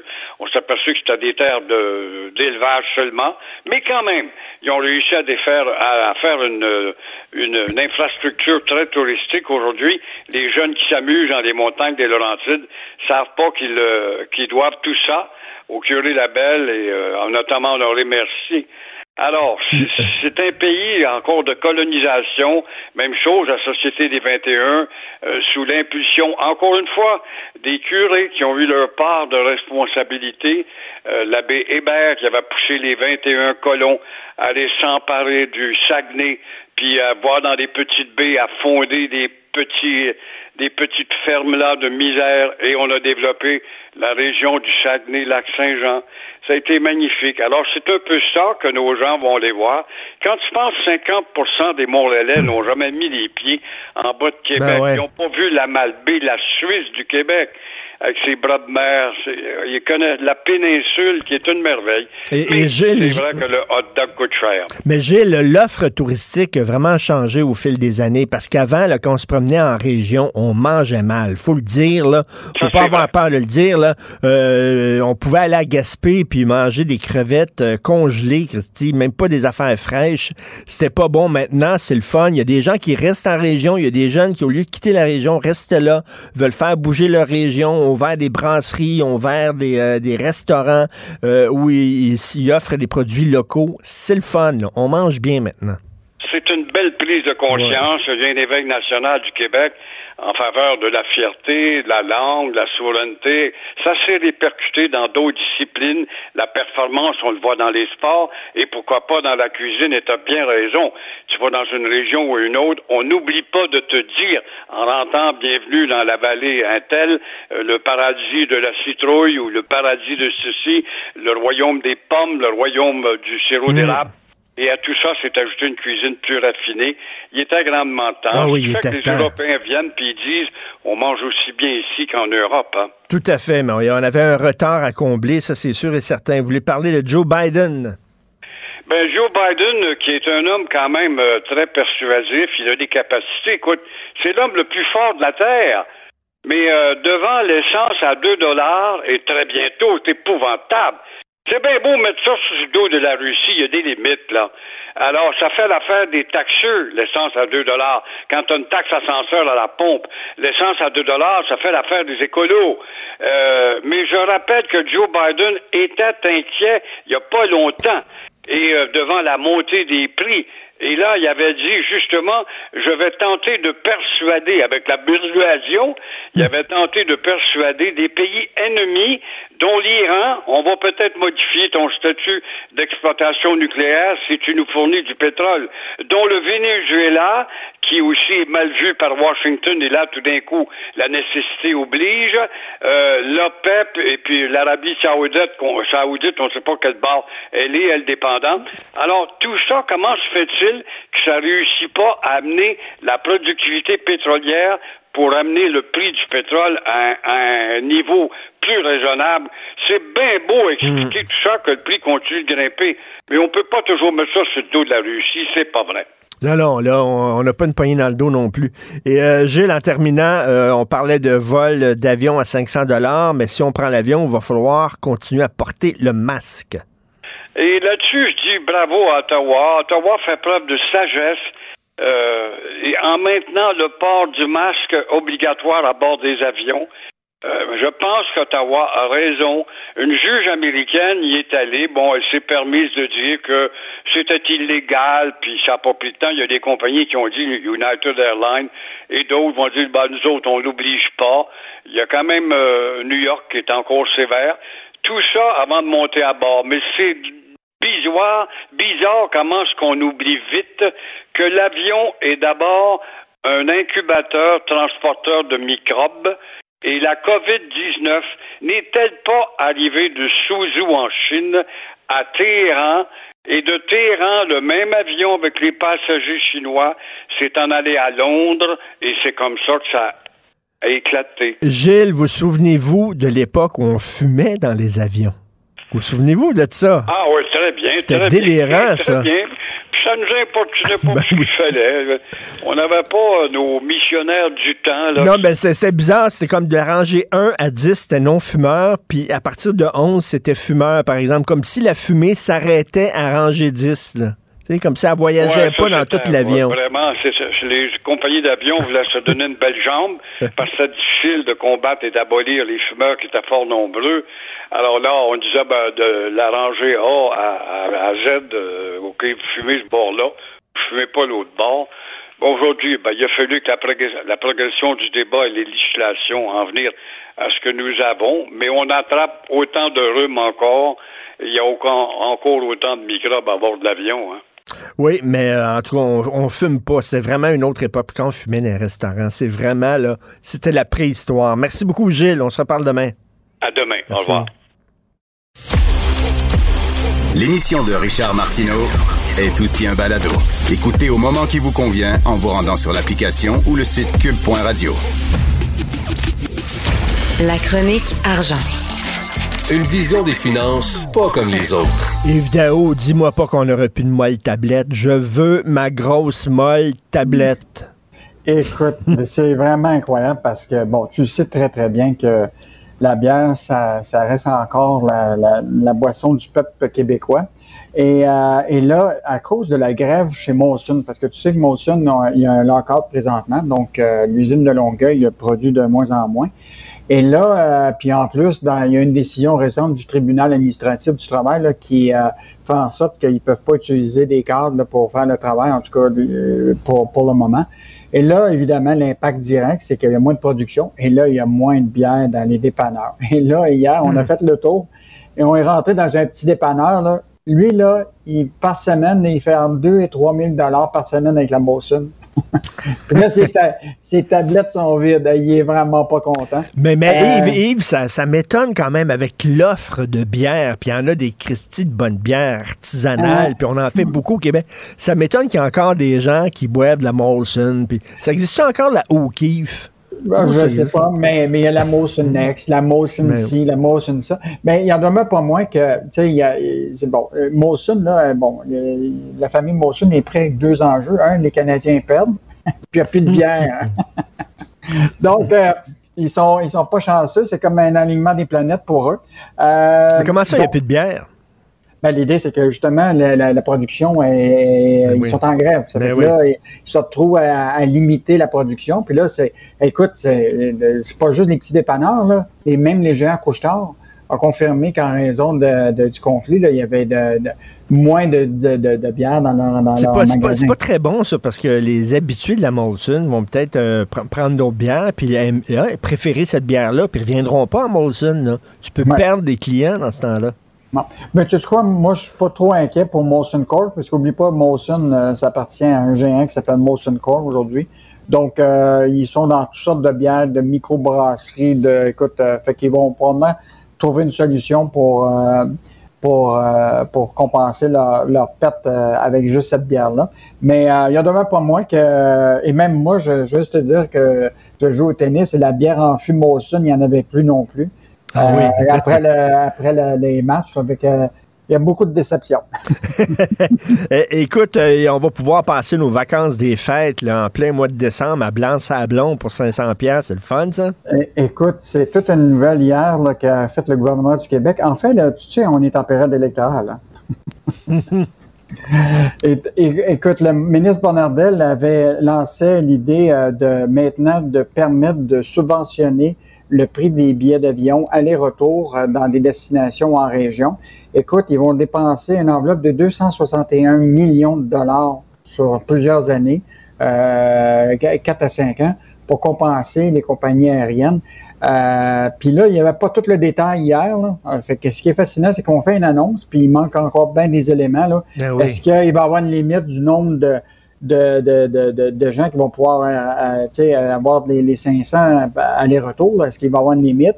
Euh, combien tu vas compenser les compagnies aériennes? Parce que les compagnies aériennes, là, mettons, qui offrent euh, actuellement, on a vu la liste hier, au 8, du 8 au 12 juillet, euh, 17 juillet 20 de 2002 avec taxe, là, présentement, avant l'offre, Montréal-Sablon, avec PAL Airlines, c'était 2100 Avec Air Canada, Montréal, Rouen-Noranda, c'était 448. Montréal et les îles et Pascal, c'était 861.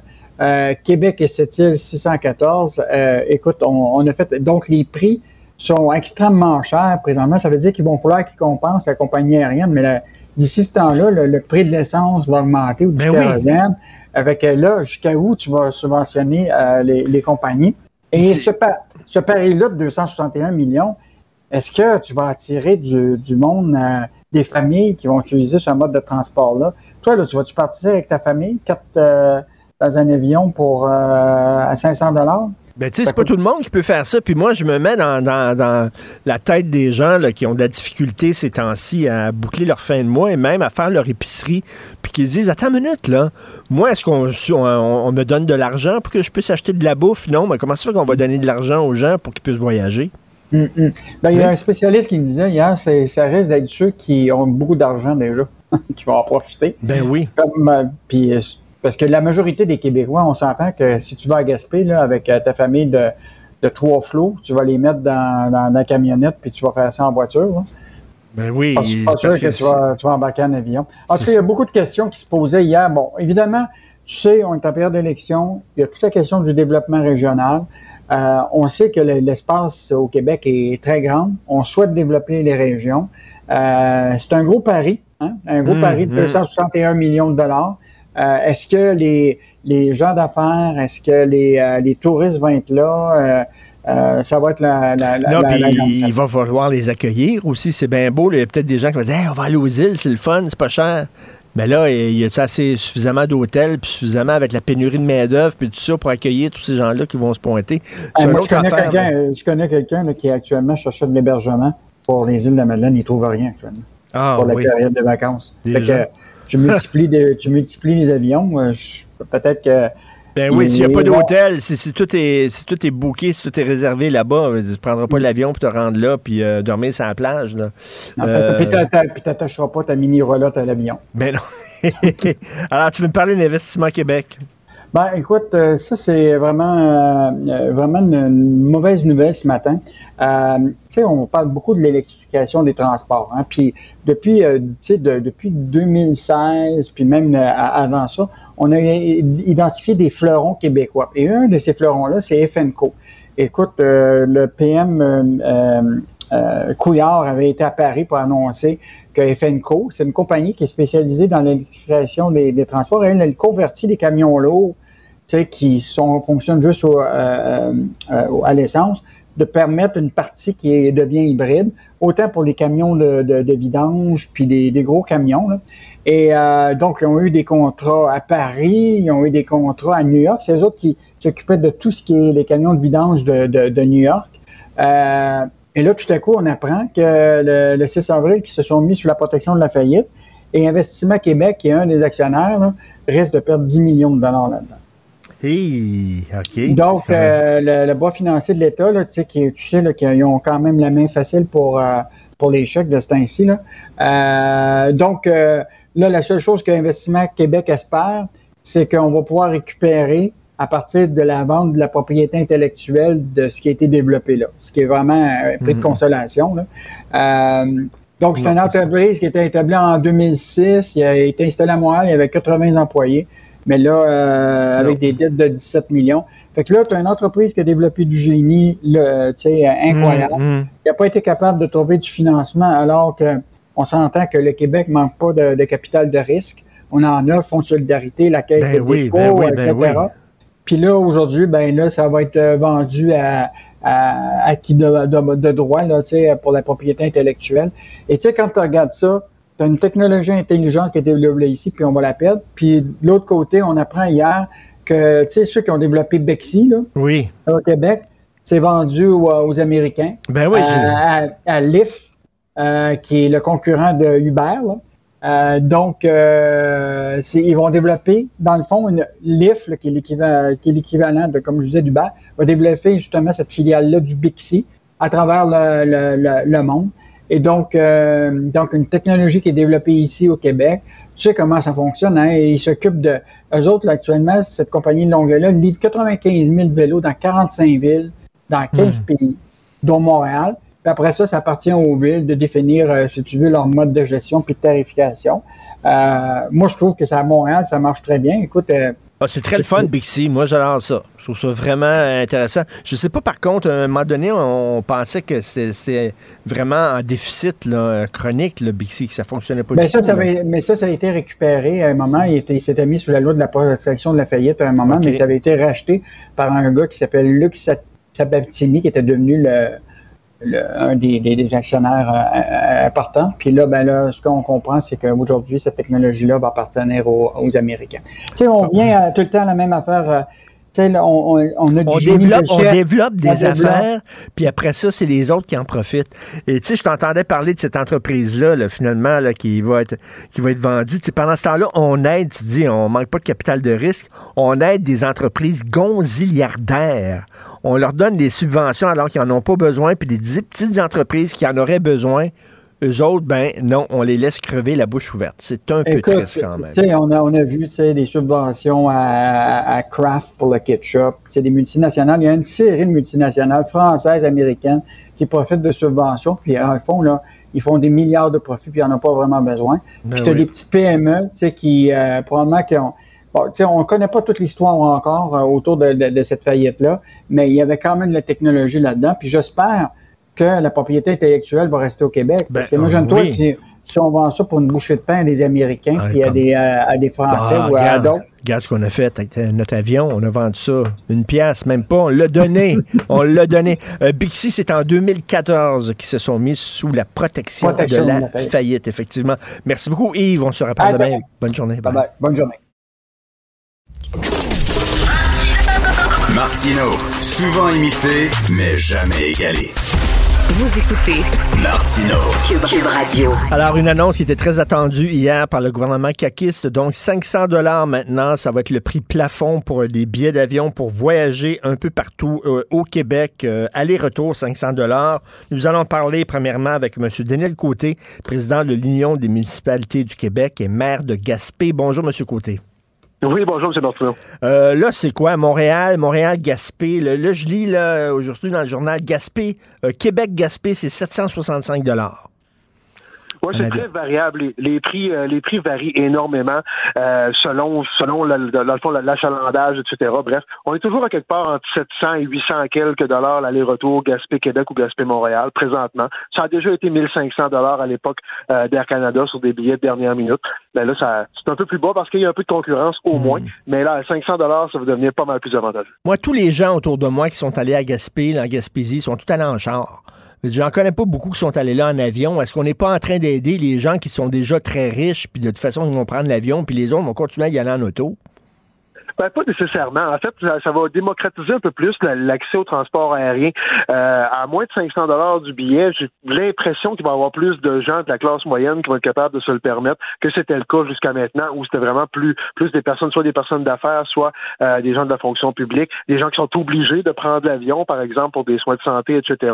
Donc, euh, je pense que ça va dav- davantage démocratiser et faciliter l'accès au transport aérien. Là, il y a des gens qui voyageaient au Québec au cours des deux dernières années ben, parce qu'il n'y avait pas vraiment le choix à cause de la COVID. On ne pouvait pas vraiment voyager, les frontières étaient fermées, tout ça. Euh, maintenant que la situation semble revenir un peu lentement à la normale, est-ce que vous avez pas peur que justement, c'est rien que c'est rien qu'en attendant qu'on voyage au Québec. Maintenant qu'on peut se rendre partout à travers la planète, on va sortir du Québec. Ben, c'est ce qui risque d'arriver. En fait, les gens ont commencé à faire des déplacements internationaux. Euh, par contre, on est capable aussi de se déplacer à l'intérieur du Québec. Et au-delà de la notion de tourisme, euh, il, y a, il, y a, la notion du, du, marché des affaires, il y a la notion aussi de l'accès à des services spécialisés. Euh, souvent, les gens des régions veulent, ont besoin d'avoir accès à des services de santé spécialisés, etc. Mais le prix du billet d'avion était prohibitif devait faire euh, 10-12 heures de route pour atteindre un hôpital pour aller se faire soigner dans des soins spécialisés. Mmh. Maintenant, on va pouvoir le faire en avion à, un prix qui fait plus de sens. Ça aussi, c'est un élément qui est souvent sur les écrans radars, mais qui fait partie de l'ensemble de la donnée. Est-ce que vous allez avoir les infrastructures pour recevoir toute la visite? Parce que c'est bien, le fun que la visite se pointe en masse. mais là, elle va pouvoir, va pouvoir les accueillir, ça. Effectivement. En fait, ça, je pense pas la géométrie variable d'une région à l'autre. La Gaspésie est plutôt saturée au niveau touristique depuis quelques années, euh, si on parle de ma région. Mais il y a d'autres régions où il y a davantage de place au niveau de l'hébergement. En fait, la clé, là, c'est pareil comme quand on voyage dans le sud. Avant de réserver ton billet d'avion, réserve-toi un hébergement, puis tout va bien aller. Euh, donc, c'est un peu, c'est un peu sur le même principe. Euh, ce que, si on revient à la notion du transport aérien, moi, ce que, un élément que, que, que, que j'aime bien voir avec cette donne-là, on vient, on vient, euh, si on veut, pousser artificiellement la notion de la demande. En fait, on était dans un jeu d'offres et de demandes où personne n'osait bouger. Les transporteurs grossissaient pas parce que la demande n'était pas là. Et alors, on va stimuler la demande. Donc, l'offre devrait suivre. Si l'offre suit, ça veut dire de meilleurs horaires, peut-être de plus gros avions, plus d'offres, peut-être plus de transporteurs, plus de concurrence, etc. Et euh, au final, quand le programme sera terminé après cinq ans, peut-être qu'il y aura plein de nouveaux joueurs et mmh. peut-être que les Québécois ont aussi créé l'habitude de prendre le transport aérien. Vous le disiez tout à l'heure on avait l'habitude, on a toujours l'habitude de sauter dans l'auto, de se taper 8, 10, 12 heures de route pour se rendre oui. à destination parce que c'était pas accessible. Là, ça va devenir plus accessible, donc peut-être qu'on va développer le réflexe. Moi, je, vais, je vais vous avouer, les deux dernières années, là, je suis allé, je, je, j'ai voyagé au Québec, je suis allé à Charlevoix. C'était pas mon premier choix. Moi, je suis genre l'été, je vais en Europe. J'aime aller en Europe, j'aime sacrer le camp du Québec et tout ça. Là, on pouvait pas y aller, genre, qui on à Charlevoix. on a vraiment trippé. C'était vraiment le fun. On a bien mangé, des, des, des paysages magnifiques. On aurait vu ça en Italie, puis on, on capoterait, puis non, c'est chez nous, tout ça. J'ai redécouvert le Québec et Et j'imagine que c'est le cas de plusieurs personnes aussi. Absolument. Et les gens qui n'ont pas eu la chance de redécouvrir toutes les régions du Québec, bien maintenant, avec, avec des, des, tarifs aériens plus accessibles, vont pouvoir finir de découvrir le Québec. Euh, donc, c'est magnifique. Honnêtement, ce ne sont que de, que, que de bonnes nouvelles. C'est une façon de faire, là, le, le, de baisser artificiellement le prix du billet d'avion de cette manière-là. C'est une façon de faire qui devrait donner des résultats. Euh, on l'a jamais essayé au Québec, cette façon de faire-là. Essayons-le, on verra, on verra la suite. Mais honnêtement, mm. je suis porté à faire confiance à, à cette mesure-là jusqu'à preuve du contraire. Là, c'est le fun d'avoir la visite, mais il faut qu'elle là, parce qu'à un moment donné, là, à Gaspé, la visite qui allait chez vous, elle chiait dans le salon. Mais non, mais c'est un peu ça. C'était dégueulasse. Là. Ouais, c'est plus nos plages qui ont souffert durant, durant un été. Euh, mais on mettra, on mettra surtout pas la faute sur la PCU pour étudiants y avait eu cet été-là. mais les gens à Gaspé ne devaient pas, ils devaient pas en revenir en disant ben voyons donc, on vous accueille puis tout ça, respectez notre endroit là où vous êtes. Les gens vidaient leurs toilettes chimiques sans plage. Ah oui, bon, on a même vu quelqu'un qui avait fait un changement d'huile de son véhicule sur le bord d'une rivière à Saumon. Euh, ben bref, oui. on a vu, on a vu n'importe quoi cet été-là. Euh, heureusement, ce ne fut qu'un été. Euh, L'été suivant, en fait, notre capacité d'hébergement était à, à, à, son à son maximum également. Par contre, il n'y a pas eu de ce type de débordement-là. C'est sûr que comme municipalité, nous, à Gaspé, on a réglementé l'utilisation des plages, on a mieux encadré tout ça. Puis d'un autre côté, il y avait une certaine clientèle qui était là à l'été 2020, mais qui n'était plus là à l'été 2021. Euh, des gens qui n'avaient probablement jamais voyagé de leur vie et qui euh, se croyaient tout permis. Mais ces gens-là n'étaient plus dans le décor en 2021, heureusement. Et je pense qu'ils seront plus là en 2022 et en 2023. Oh, c'est parfait. C'est pas le genre de visite qu'on veut avoir de toute façon. Là, euh, donc, euh, vous voyez ça d'un bon oeil quand même, l'annonce qui a été faite hier. Absolument. La, la, visite désagréable de 2020, je pense que même à 500 dollars, ils n'auront pas les moyens de prendre l'avion en 2022.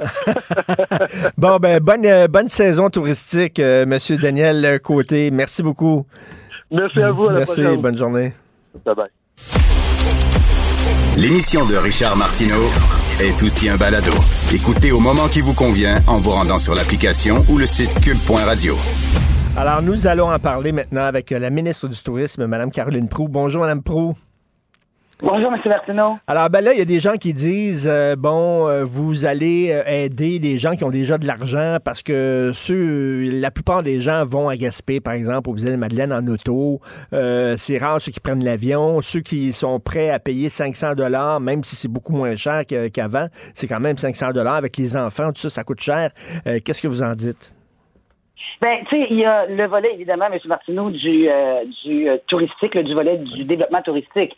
Mais l'objectif, c'est que tout le monde puisse avoir accès à un billet d'avion à prix réduit. Les gens des grands centres, mais aussi les gens qui habitent les régions, qui doivent aller, par exemple, pour des examens médicaux. Là. Par, parlons de cette île, hmm. tu dois avoir des examens médicaux du côté de Québec ou du côté de Montréal. Euh, aller voir de la famille euh, qui est dans une situation difficile, des décès. Donc, oui, il y a le volet touristique, hmm. mais plus largement vu, cette mesure-là euh, vient aider l'ensemble des Québécois qui, pour un service ou un autre, qui ne peut pas être offert dans leur région, vont pouvoir avoir accès donc à ces prix réduits-là de billets d'avion euh, pour, par exemple, avoir des services médicaux du côté de Montréal ou de Québec. Ben non, vous faites bien de le dire. effectivement, c'est pas rien que pour euh, le tourisme, c'est aussi euh, pour avoir accès, entre autres, à des soins et tout ça. comment ça, c'était si cher que ça? Je vois ça, là, 2100 dollars pour se rendre à Blanc-Sablon. et la Madeleine, 861 pièces. Comment ça, c'était si cher que ça? Mais il n'y avait pas suffisamment de transporteurs aériens qui étaient sur le marché pour pouvoir offrir ça. C'est un peu le travail qu'a fait mon collègue François Bonnardel depuis les deux dernières années. Euh, en pandémie, euh, maintenir des dessertes euh, aériennes sur l'ensemble des régions du Québec, c'est 40 millions de dollars qu'il a, a, assuré. Donc, les avions étaient vides à ce moment-là, mais même avant le coût du prix du billet d'avion, les dessertes n'étaient pas garanties, les horaires n'étaient pas réguliers. Donc, avec la mesure que François vient de mettre en place, c'est de s'assurer avec des compagnies aériennes ou des transporteurs aériens, je devrais dire, euh, légalement enregistrés au Canada, vont devoir s'assurer d'offrir la desserte pour laquelle ils vont lever la main pour une année minimum. Donc, il y a un engagement, il y a des contrats, il y a des ententes qui vont être signés, par exemple, avec des PASCAN, des Air Québec, Air Inuit, donc pour un an, pour s'assurer donc que la desserte et le lien aérien soit continu sur quatre saisons. Puis ça, c'est excellent là, sur quatre saisons. Quand on parle de pérenniser euh, nos, nos, régions, de, de, de s'assurer d'occuper notre territoire sur quatre saisons, donc les contrats qui vont être signés entre le ministère des Transports et euh, des compagnies aériennes vont permettre justement, là, parce que c'est fondamental d'occuper notre territoire, de pouvoir l'occuper donc euh, sur quatre saisons minimalement. Ben voyons ça là, sur le l'angle touristique. Il y a peut-être des gens, vous savez, qui ne voulaient pas là, se taper 8 euh, heures ou 10 heures d'automobile pour se rendre à Gaspé ou aux îles de Madeleine, qui là peut-être seraient tentés d'y aller parce que effectivement c'est plus abordable. donc ça, ça veut dire plus de visites qui vont se déplacer. Est-ce que les gens vont pouvoir les accueillir? Parce qu'on sait qu'il y a une pénurie de main d'œuvre et tout ça? Ils vont-ils avoir des structures pour les accueillir? Est-ce que vous allez aider justement ces régions-là à accueillir les touristes qui vont venir? Ben, depuis le début de la pandémie, uniquement euh, à tourisme, M. Martineau, c'est un milliard 200 millions. Il y a quand même 50 secteurs d'activité là euh, qui sont sous notre responsabilité au ministère du Tourisme et on a injecté beaucoup, beaucoup d'argent pour euh, permettre aux hôteliers, entre autres, durant la crise, et hmm. rappelez-vous, au début, il n'y avait pas de déplacements interrégionaux, de leur donner de l'argent, de la subvention, du prêt, de la garantie de prêt, pour mettre à niveau ou encore agrandir les espaces hôteliers partout sur l'ensemble du territoire québécois. Donc, la capacité d'accueil à laquelle vous faites référence, on l'a fait durant euh, la pandémie. Donc, je pense qu'on est prêt euh, partout en région à accueillir, euh, accueillir ces gens-là. Maintenant, pour la main-d'œuvre, vous avez raison, c'est un enjeu. Il y en avait il en manquait 15 000 avant la pandémie. Donc, on peut se dire là, que les précédents gouvernements ne s'étaient pas trop trop soucis de cet enjeu-là. Euh, le, problème, donc, nous a frappé bien avant la pandémie. C'est multifactoriel, les, les, les gestes qu'on va devoir poser pour venir soutenir l'industrie touristique avec les enjeux liés à la main-d'œuvre. Là, les travailleurs étrangers temporaires, vous savez qu'on a élargi donc, hôtellerie et restauration, ils vont pouvoir entrer au Québec et travailler dans l'industrie touristique. Là, on a simplifié le, le, traitement pour les travailleurs étrangers temporaires. Et euh, les étudiants, évidemment, c'est un bassin qui est hyper intéressant. Oui, oui. Et euh, écoutez, ça a changé le tourisme quand même au Québec depuis quelques années. Là. Euh, avant, il faut le dire, dans certaines régions, on mangeait mal, puis tout ça. Maintenant, il y a des jeunes qui décident de rester dans leur région, de pas quitter leur région, puis venir à Montréal et à Québec. Ils restent là, ils ont des idées, ils rouvrent des restaurants qui sont euh, qui offrent des produits locaux, de la gastronomie, euh, des, des brasseries avec de la bière artisanale. Ça a changé l'offre touristique au Québec, beaucoup. Oui, puis je vous entendais un peu plus tôt avec euh, cher oncle Gilles de parler justement de l'offre de restaurant. Vous le saluerez de ma part. Ben, je regarde une, une, une chef comme Colombe Saint-Pierre. Colombe, moi, que j'ai découvert à la télé, à Télé-Québec, avec euh, il y a quelques années, et là, qui a, qui a- qui a son restaurant du côté du Bic, c'est une table exceptionnelle. Je ne sais pas si, euh, Richard, vous avez eu, pardon, Monsieur Martineau, vous avez eu l'occasion d'aller chez Colombe. C'est vraiment exceptionnel, mais c'est vraiment exceptionnel. Et euh, on regarde aussi, vous parlez des microbrasseries, les distilleries au Québec, on est vraiment euh, des leaders là-dedans dans les distilleries partout au Québec. Puis il y a de l'économie circulaire qui se fait là-dedans. Je regarde du côté de Saint-Lin-Laurentide. Vous allez dire, ouais, Saint-Lin-Laurentide. Mais tu as un secteur là où tu as une, une brasserie, une microbrasserie, une distillerie puis un restaurant. Et les trois s'alimentent ensemble avec de l'orge de la région de Saint-Lin, des produits de grande qualité, économie circulaire, empreinte écologique réduite. Donc oui, euh, on- le Québec a de quoi être fier. Puis, Oui. J'étais contente de vous entendre parler puis dire euh, on n'a rien à envier euh, à l'Europe. Vraiment, le Québec, c'est pas un prix de consolation. Là. Non, non, effectivement. Puis moi, c'est vraiment parce que j'étais pogné ici que j'ai dit, bon, voyager au Québec. Pour moi, j'étais pas bien ben content. Mais j'ai vraiment, j'ai adoré ça. Je trouvais les structures. J'étais avec un jeune préado. Il va s'emmerder, il va s'ennuyer. Non, il y avait des choses à faire. Il y avait des activités. C'était clairement annoncé et tout ça. Ça m'a euh, vraiment, ça, ça a beaucoup changé. Ça m'a impressionné. Donc, ben, j'espère qu'avec justement ces prix de euh, ça va, il va y avoir encore plus de gens qui vont voyager, mais qu'on va pouvoir aussi les accueillir correctement. Oui, et qu'il y ait des vidanges dignes de ce nom du côté de la Gaspésie. oui. merci, Caroline Pro. Merci, ministre du Tourisme. Merci. Bonne saison touristique. Bonne journée. Ben oui, on le sait. Martineau, ça n'a pas de bon sens comme il est bon. Vous écoutez Martineau. Cube Radio. Je suis découragé parfois par les impolitesses, les incivilités des gens. Ça me gosse, ça n'a aucun sens. Et c'est la même chose avec Patrice Cocro qui partage lui aussi ce découragement-là. Bonjour Patrice. Oui, bonjour Richard. J'adore toujours tes introductions. Alors, Patrice Cocro, bien sûr, euh, comédien excellent. Et Patrice, je sais pas, euh, tu sais, ça peut être, tu vas dans un restaurant, la personne à la table d'à côté, elle est en conversation téléphonique, puis elle parle comme si ça t'intéressait sa conversation. T'en as rien à foutre, tu veux pas, tu sois discret. Ou alors, tu ouvres la porte à des gens qui ont des colis dans les bras, ils te disent pas merci. Est-ce que ça t'arrive souvent, toi? Est-ce que je suis seul à capoter là-dessus? Oh là là là là, on pourrait faire une chronique d'une heure, une heure et demie. J'ai vécu des choses. Je pense que j'ai eu un karma, honnêtement, Richard, depuis un temps. Ça s'est quand même euh, amélioré, mais je dois dire qu'avec le retour des beaux jours, là, il y a beaucoup de choses très laides qui refont surface. Exemple, les cochonneries euh, que les gens déversent le long des routes. Parce que moi qui marche beaucoup, tu sais, j'ai marché de Longueuil à Rimouski il y a, Ben il y a oui. trois ans, et, et je marche encore beaucoup à la campagne, mettons, le long de la route 329. Je suis subjugué. J'ai lu un article récemment à cet effet concernant, et ça s'intitulait les, les, les bordures sont des ordures. Ah. Et ce ah Au-delà des, go- des gobelets de café, des sacs de plastique, des, des, des, des emballages de chocolat, il y a des bouteilles de bière, de fort, ça. Ce qui veut dire concrètement que les gens boivent au volant. Et, et c'est pas une bouteille par 10 kilomètres, c'est beaucoup. Ça, Ah, c'est la première oui. chose. Donc, c'est vraiment une dompe. Une chance que le ministère des Transports du Québec fait, fait sa job, mais il ramasse des centaines et des centaines de, de sacs de cochonneries par année. C'est quand même pas rien. Eh, Les masques, Euh, deuxièmement, Patrice, avec les masques, là, on se promène en ville, Ah, il y a des masques partout par terre. Aussi avec les, les beaux jours qui arrivent, mettons, moi qui, qui vis dans le nord, dans les Laurentides, mettons, les, les terrasses commencent à ouvrir à Saint-Sauveur. Tu vois des gens, fenêtres baissées, qui ont la musique forte. Ah, ça, ça que me elle gosse. m'intéresse pas nécessairement. Mais les autres sont là en décapotable, ils parlent, puis ils mettent de la musique bien forte. parce que C'est envahissant. C'est une pollution sonore pour les autres. Il y a zéro conscience de l'espace des autres dans ce cas-là. Oui, puis c'est, on, on dirait pour se mettre en spectacle. Regardez le genre de musique que j'écoute, moi. Regardez comment je suis Exact. cool ou tout ça, là. C'est vraiment extrêmement énervant. Mais, euh, mais des incivilités comme ça, il y en a plusieurs. On- on- on- et on se retrouve, je trouve, dans un monde où on dirait qu'on se fout des autres. Littéralement, on est tout le monde dans notre bulle, dans notre petite bulle.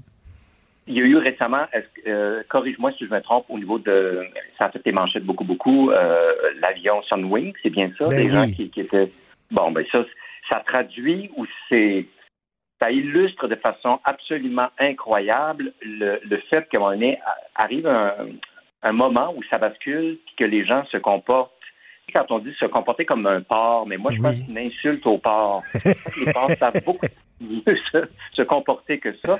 Euh, pour l'avoir vécu souvent, autrefois, euh, ça s'applique moins aujourd'hui parce que les gens prennent moins de métro, mais des gens qui ne cèdent pas leur place à des, des personnes âgées Oui. ou, ou handicapées ou vulnérables, ça, c'est ça c'est flagrant. Euh, la conduite dangereuse, moi qui prends souvent l'autoroute 15, ben, mais voyons, c'est qu'ils sont? Euh, brûler des feux rouges, pas faire de stop. Euh, Le, tu- dois- Patrice, le tutoiement dans les commerces. Complètement. Quand tu as Ah un oui, certain âge, oui, même moi, moi, dans, dans les commerces et tout ça, là, mettons, la, la- la personne qui me sert, là, elle, a peut-être 18 ans, 19 ans, 20 ans. Je lui dis vous, parce que je la connais pas, cette personne-là. Exactement. Moi aussi, ça, ça a l'air ringard, ça a l'air. Mais euh, oui. Mais, mais c'est pas ça du tout, parce qu'en français, il y a une distinction entre le vous et le tu. C'est pas pour rien. Ça existe également en italien, ce qui n'est pas le, le cas en anglais. Mm. J'ai vécu des choses, Richard, au niveau des lieux culturels, des choses qui étaient qui sortaient de l'ordinaire. Est-ce que tu me permets de, de vous en donner quelques petits Ben oui, ben oui, ben ouais.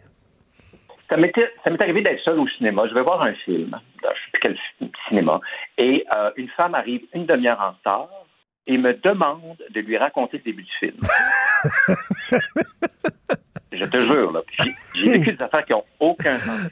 Euh, j'étais à Feu, le cinéma euh, excentrice. Euh, le film commence, évidemment. Moi, j'arrive toujours d'avance. Les gens rentrent 5, 10, 15, 20. Je, je regarde, je fais, voyons, 30 minutes.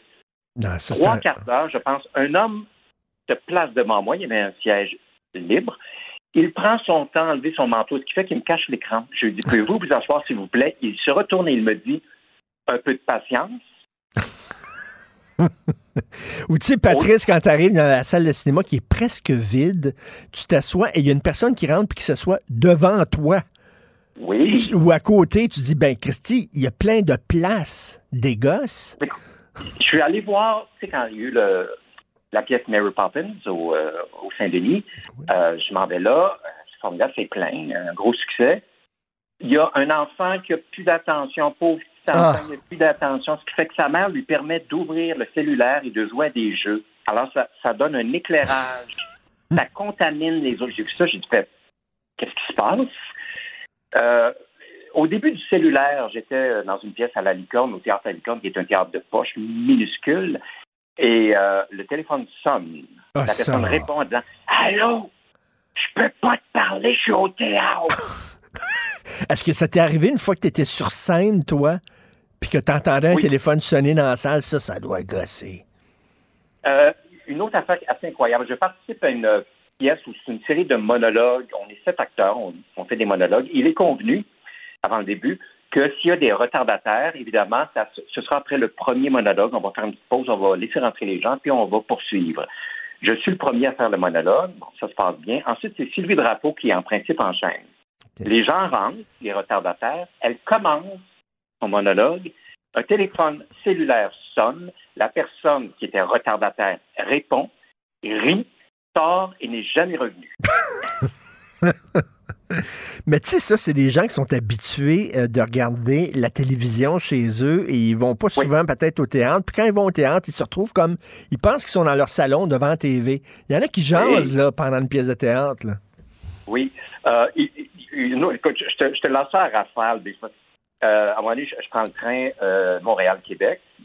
Ma famille euh, vient de Québec. Puis là, je, suis en première. Ça me tente. Bon, je suis en première, j'aborde le train.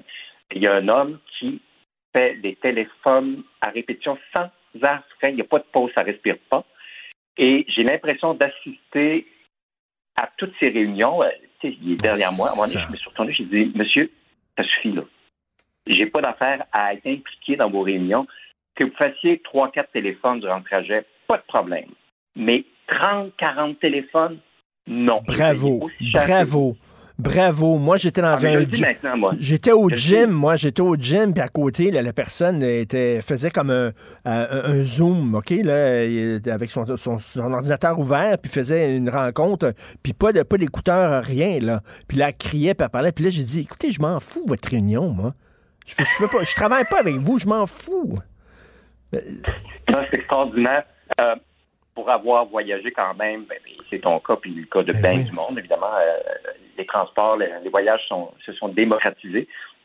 Tu sors d'un avion, là, à la fin d'un vol de 6 heures sur Paris, Londres ou peu importe, une soie à cochon.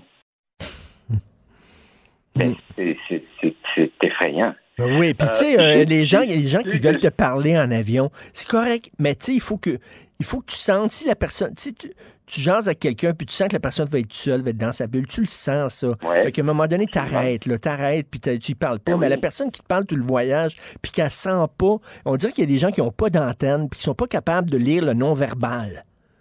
Non, absolument pas. Puis, puis euh, aussi, ça, on en parlait l'autre fois de, par rapport au mensonge, mais c'est un petit peu relié. De source sûre, je peux te dire qu'il y a des gens, ça me fait, j'en reviens pas de penser à ça, des gens qui s'en vont prendre l'avion et euh, se placent devant les autres parce qu'ils sont en chaise roulante. Or, ils ne sont pas handicapés. Ils se relèvent, ensuite, c'est un miracle, c'est-à-dire qu'on sort de passe, ils se relèvent et marchent et rentrent parce qu'ils ont, devancé. C'est une stratégie pour devancer les autres.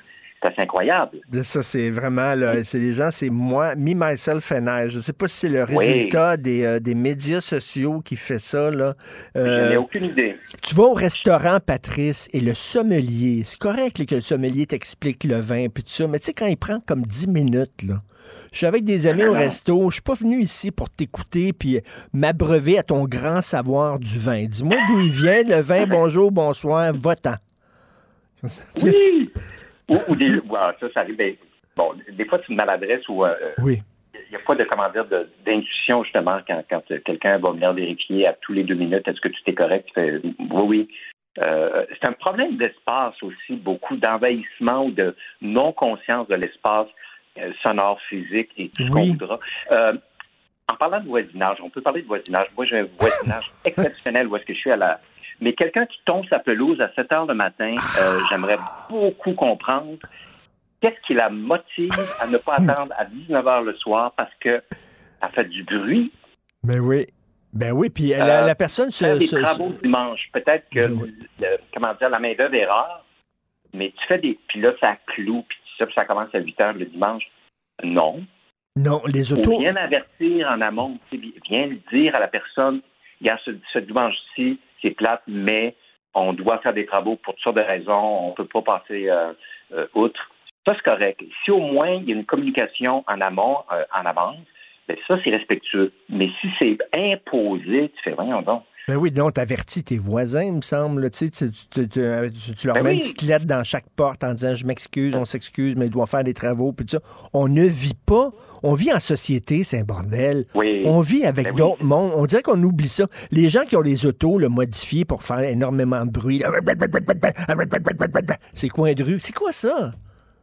Ben oui, non, j'ai-tu besoin de le savoir que tu as un char modifié? Pas du tout. Ben c'est ton affaire. Puis, là, tu sais, euh, moi, j'applaudis, je les vois. Hey, vraiment, ton chant fait du bruit. Ouh là là, t'es une personne importante. Là, je le fais des pouces en l'air. Eh là là, il fait du bruit, ton chant. Ouh! Ben oui, c'est formidable. Tu as réussi. Tu vas pouvoir mourir en paix un jour. Euh, euh, du monde qui arrive systématiquement en retard. Ça, ça m'arrive plus parce que j'ai j'ai une carte sur table, mais à un moment donné, euh, c'est ce qu'on dit en bon québécois, un pattern. Donc, c'est un système, c'est systématique. Euh, ça arrive une fois, très bien, tu as un retard, euh, il y a du trafic, ça, je peux. Deuxième fois, ah, OK, hein, ils m'ont dit, ça, ça fait deux Ouais. fois. Trois fois, je dis à la personne, on s'assoit, qu'on va régler ça parce que moi, je t'attends plus. Moi, Effectivement. c'est fini, là. Tu sais, je deviens, je fais, non, non, ça marche plus, là. Ben oui. Tu sais, quand tu moi, dis, là, arriver à 6 heures à la maison, c'est bon, tu peux, correct, 6 heures et quart, c'est correct, mais pas 7 heures. Puis, euh, écoute, le pire, la pire incivilité pour moi, la pire impolitesse pour moi, c'est les gens qui réservent dans des restaurants pour un groupe Ah, Dieu! et qui ne se pointent pas. Ah non, non, non, ça, c'est pas possible, ça. Ça n'a c'est pas pas d'allure, ça. Il n'y a aucune empathie pour les restaurateurs qui m'arrachent depuis le début de la pandémie, on le sait. C'est du- c'est d'une inconscience et d'un égoïsme crasse. Tu fais, tu fais pas ça, tu t'engages. Euh, Ben oui, tu t'engages, ta parole. Ben oui. Oui, exact. Honore ta parole, puis honore ta... OK, on se voit demain à 10 h, ben pas à 11h20, là. Ben non, puis tu sais, si, mettons, t'es invité à souper chez des amis, puis tu peux pas y aller parce que, bon, t'as la grippe, quelque chose comme ça, tu vas appeler tes amis en disant, ben, je suis désolé, mais Ben je oui. dois annuler pour demain. Mais la même chose avec un resto. Non. Absolument. C'est d'envoyer des messages clairs aux autres, mais, mais dans. c'est ça qui, qui, me, qui me sidère ou qui me, qui me saute en pleine face en parlant justement des déchets déversés sur les routes. Ce que ça indique, c'est que les, gens peuvent avoir justement un beau char, une belle image, tout ça, mais si tu garoches une bouteille d'alcool, s'il y en a autant le long des Mhm. routes, ça veut dire qu'il y a un mot du clash et un mot du fossé entre l'image que tu projettes.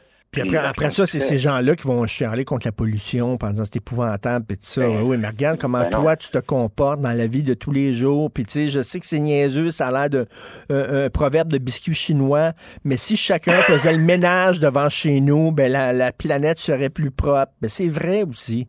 Je veux dire, le- le respect, ça commence par toi, tu sais. Ah oui, oui, absolument. Donc, c'est- ah, euh, d'autres petites anecdotes cute. Là. J'étais euh, au TNM à une première et euh, deux personnes euh, arrivent en retard, premièrement, parlent, se lèvent, vont aux toilettes, tout ça. La pièce est commencée, là, est vraiment commencée. Je me retourne, je dis, pourriez-vous garder silence? La, euh, la personne se penche vers moi en disant, grossier personnage. Ou tu sais, Patrice, ça pas tu passes un livre à quelqu'un, puis après six mois, tu l'as tout le temps pas retourné. Puis là, il faut, là, t'es Oui. mal, là, tu dis, ben, il faut que je l'appelle, parce que moi, je le veux, ce livre-là, je l'aime, j'ai passé, j'ai pas donné. Fait que là, il faut que tu l'appelles en disant, ben, mon livre, je peux-tu le revoir? Puis là, c'est toi qui es mal d'appeler la personne, alors que c'est cette personne-là qui devrait, s'il l'a pas lu, ben, regarde, après six mois, là, je pense que c'est, tu le liras jamais. Retourne ton, mon livre.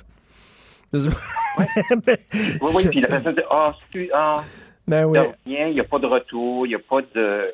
En fait, c'est incohérent, puis c'est complètement Oui. incohérent, puis ça. Mais, mais, mais, mais c'est incroyable, ça. Mais Patrice, ça fait du bien de le dire. Moi, ça me gosse. Ah, c'est des Dieu, petites oui. affaires dans la vie de tous les jours, mais qui, lorsqu'elles s'accumulent, tu dis, on vit dans un monde impoli, incivil et me, myself and I, nombriliste. Merci, ça fait du bien.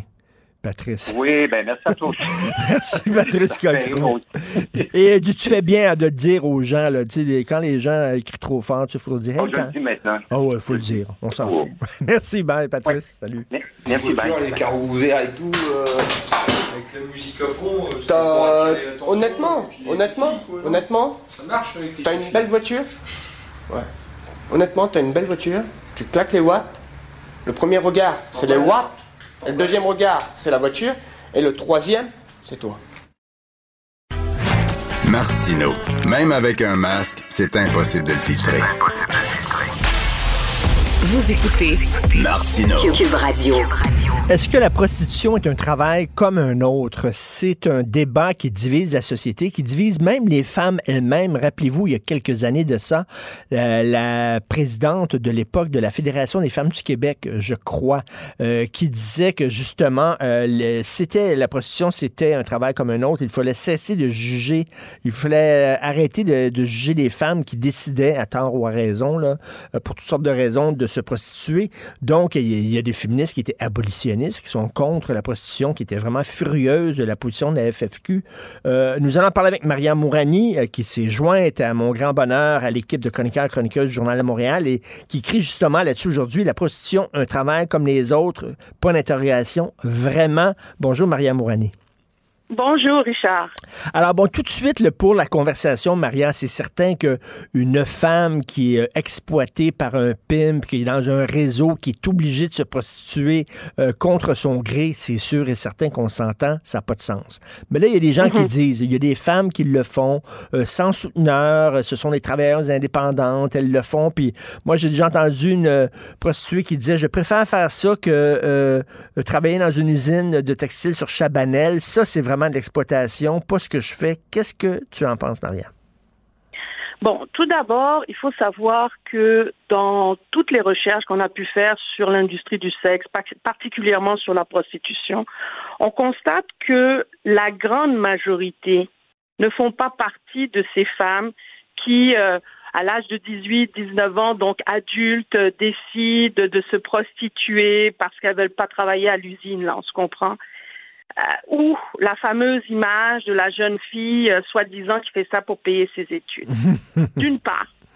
D'autre part, ce qu'on constate, c'est que parmi les femmes lorsque vous leur parlez au moment où elles sont dans la prostitution, celles, et on parle toujours de celles qui ne sont pas avec des proxénètes, on se comprend bien, qui fait partie de la minorité des femmes qu'on retrouve dans la prostitution, on se comprend bien. Donc, ces femmes-là, lorsqu'on les revoit après, donc moi j'en ai eu des femmes comme ça, Mhm. qui pendant qu'elles sont dans la prostitution me disent Ah ben moi, non, c'est un choix, j'ai choisi de le faire.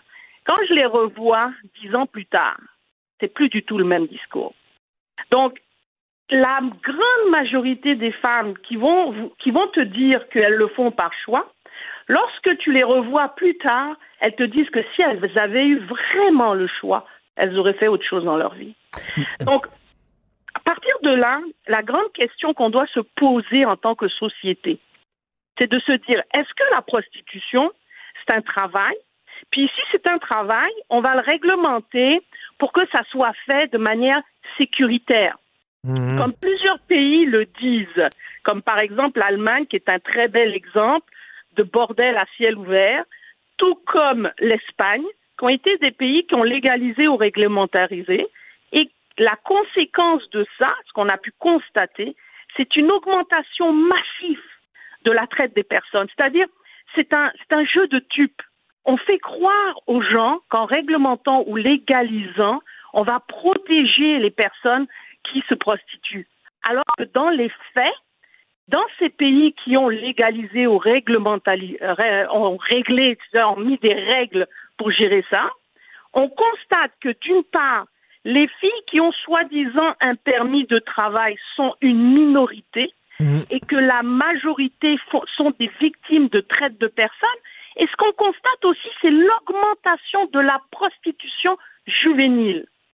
Donc, ce qu'il faut comprendre, au-delà de la minorité de personnes qui décident de le faire sans proxénète, puis de, de le faire d'elles-mêmes pour faire de l'argent, il y a cette majorité de personnes qui, d'une part, sont pimpées, mais qui, d'autre part, euh, doivent être, comment dire, doivent être protégées, mais qui, par le discours de banalisation, ne le sont pas.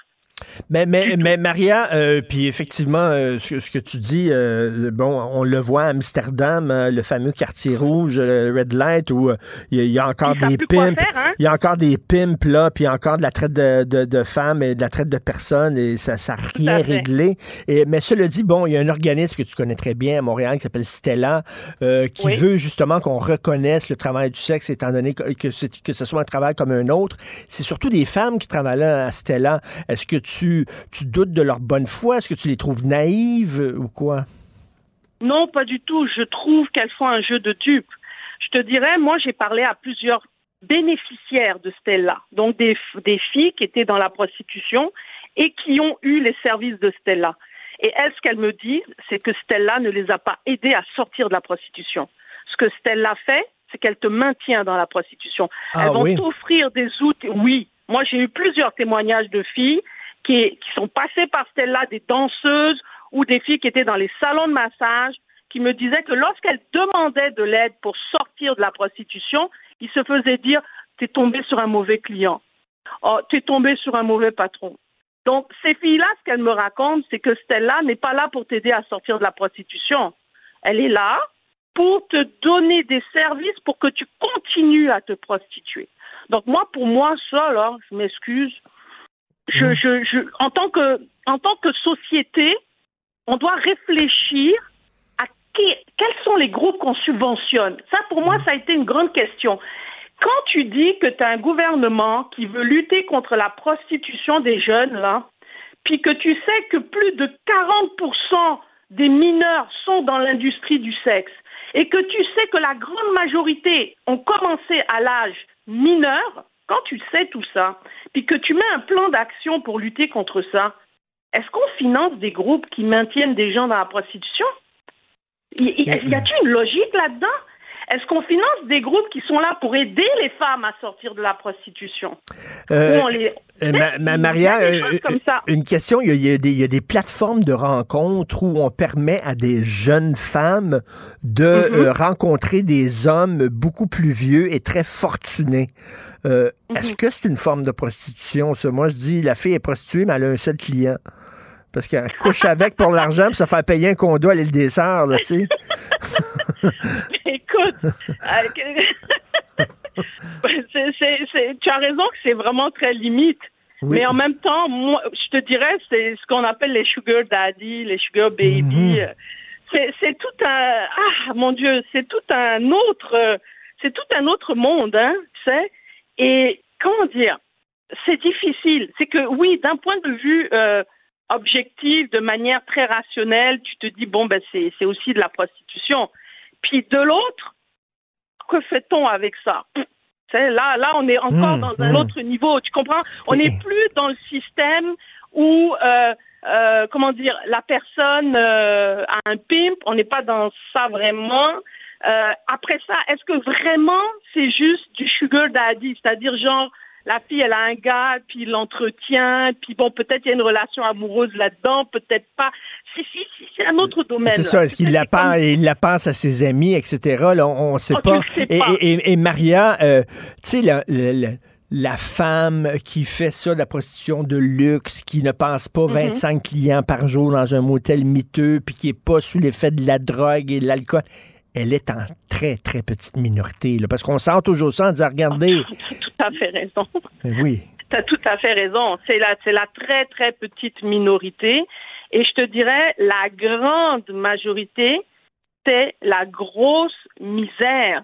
Et je parle pas de la misère en termes de, de monétaire, psychologique.